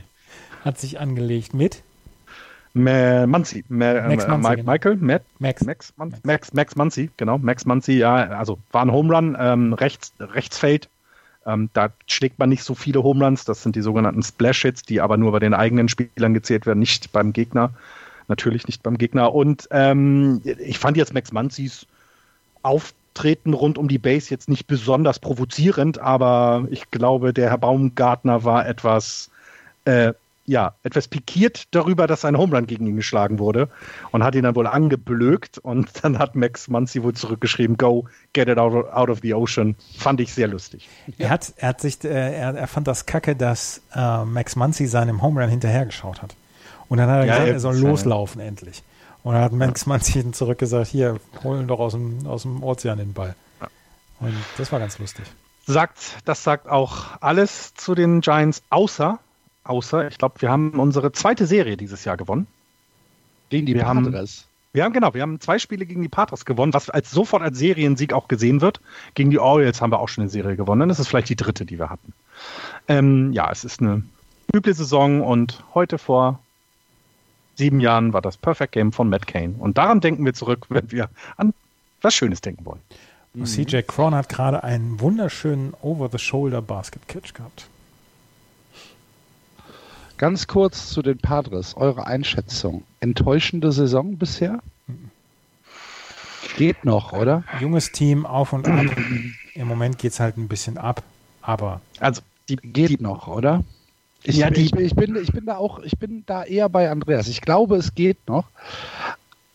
Aber. Äh, nein, andersrum. Weniger, zwölf, weniger, zwölf als, Spiele, weniger als 70 Spiele. Siege wäre eine Enttäuschung. Da, genau. Da, genau. Das würde ich sagen. Ja. Und, und eben, na, also, und eben zwölf Spiele zurück, das ist okay, weil die Dodgers einfach zu stark sind. Also da, da glaube ich, das braucht man nicht vergleichen. Ähm, wenn man dann aber schaut, dass sie in der Wildcard sie sind ja nicht weit weg, die fünf Spiele, aber da hätte ich vielleicht ein wenig mehr gehofft. Äh, und was ich halt ja über die Padres schon von Anfang an gelesen habe, wenn man so die SB Nation Blogs dann durchliest, der Trainer ist nicht, der Manager ist nicht wohl gelitten dort. Ich weiß nicht, ob das vielleicht nochmal ein Problem wird, obwohl ich die Fanszene von San Diego jetzt nicht so problematisch sehe wie die von den Phillies oder sowas. Aber ja, Enttäuschung, nein, noch nicht. Ähm, bitte aber über 500. Alles andere wäre enttäuschend, glaube ich. Ja. Ja, über 500, ne, ja, über 500 muss es meines Erachtens nicht sein. Aber es müssen, müssen auch keine 68 Siege sein oder 69. Also sie sollten schon irgendwie in, in die Nähe kommen. Okay. Haben wir sonst noch was aus der MLB, was es zu besprechen gilt? Andreas, Florian. Ich, ich wäre durch. Die College World Series beginnen, ne? Hattet ihr, das hattet ihr mitbekommen? Nee. Seit ESPN America nicht mehr da ist, kriege ich das leider nicht mehr mit. Habt ihr denn mitbekommen, den äh, No-Hitter vom Freshman Kuma Rocker von Vanderbilt, der äh, in einem Super Regional Game, in einem äh, Win-or-Go-Home-Spiel einen No-Hitter äh, geworfen hat mit 19 Strikeouts? Ja, und hat 150 Pitches oder was gehabt. Und in seinem ja, ja. Alter sind 110 oder 115 Pitches maximal äh, ja, erlaubt. Oder beziehungsweise empfohlen. Genau, und er ist jetzt, die sind ja, Vanderbilt ist ja in die World Series äh, ja. gekommen. Gegen?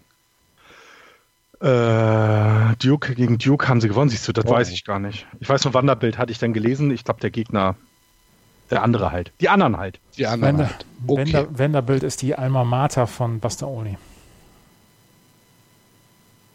Aber das nur nebenbei. Dann werden wir es mitkriegen. Mhm. Gut. Dann, ähm, wie jede Woche, der Aufruf, diesmal sogar noch etwas flammender. Leute, geht in die deutschen Ballparks, wenn ihr in der Nähe seid. Ich war am Samstag in Köln und muss sagen, ähm, das war tatsächlich ein kleiner Stich ins Herz. Ähm, ich war davor beim, äh, beim U17 Halbfinale der äh, Fußballjugend des ersten FC Köln im Franz-Krämer-Stadion. 3700 Zuschauer, U17 ähm, und bin danach zum Baseball, zur Baseball-Bundesliga äh, gegangen, wo halt 30 Leute waren, 40 ah, das hat schon ein bisschen wehgetan. Ähm, geht in die deutschen Ballparks. Ihr seht hervorragenden Sport in der Baseball-Bundesliga und dazu natürlich das Begleitprogramm wie jede Woche auf mein Sportradio gibt es Swing and a Miss. Mein Sportpodcast.de. Ja, mein Sportpodcast, Entschuldigung. Soll ich es nochmal neu machen? Nein, kein Problem. gestern, gestern die Folge, äh, vorm Einschlafen habe ich dich und äh, Tim noch auf den Ohren gehabt. Genau. Immer, immer wieder sehr, sehr gerne. Hört euch das unbedingt an. Lohnt sich. Und guckt vor allem Baseball, genau. Guckt Baseball. Ein Geht paar Jungs, Parks und schickt uns Bilder. An ein paar Jungs und Freunde Freunde waren beim, bei den Hamburg Steelers jetzt gerade. Also waren ja. auch wieder sehr begeistert, weil du, weil du tatsächlich da auch gut äh, versorgt wirst. Du kriegst was zu essen, kriegst was zu trinken und, wie Axel das so schön gesagt hat, du, du siehst echt guten, guten Baseball. Du siehst ja. guten Baseball. Also ähm, man, man muss da ein bisschen unterstützen. Geht in die deutschen Ballparks, guckt euch das an, egal ob erste Liga, zweite Liga oder äh, auch Regionalliga. Guckt euch, guckt euch äh, deutschen Baseball an, wenn ihr in der Nähe seid. Es kostet meistens nicht die Welt.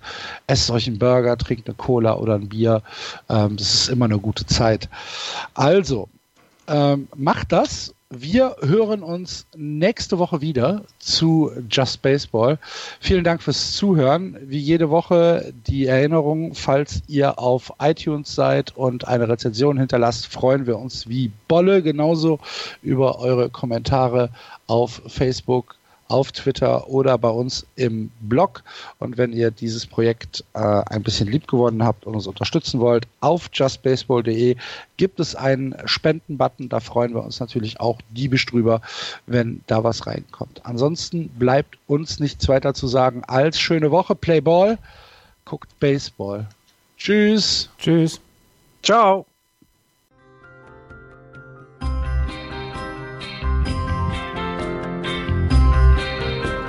Das war Just Baseball. Ihr findet uns auf justbaseball.de, bei Facebook, bei Twitter und natürlich bei iTunes.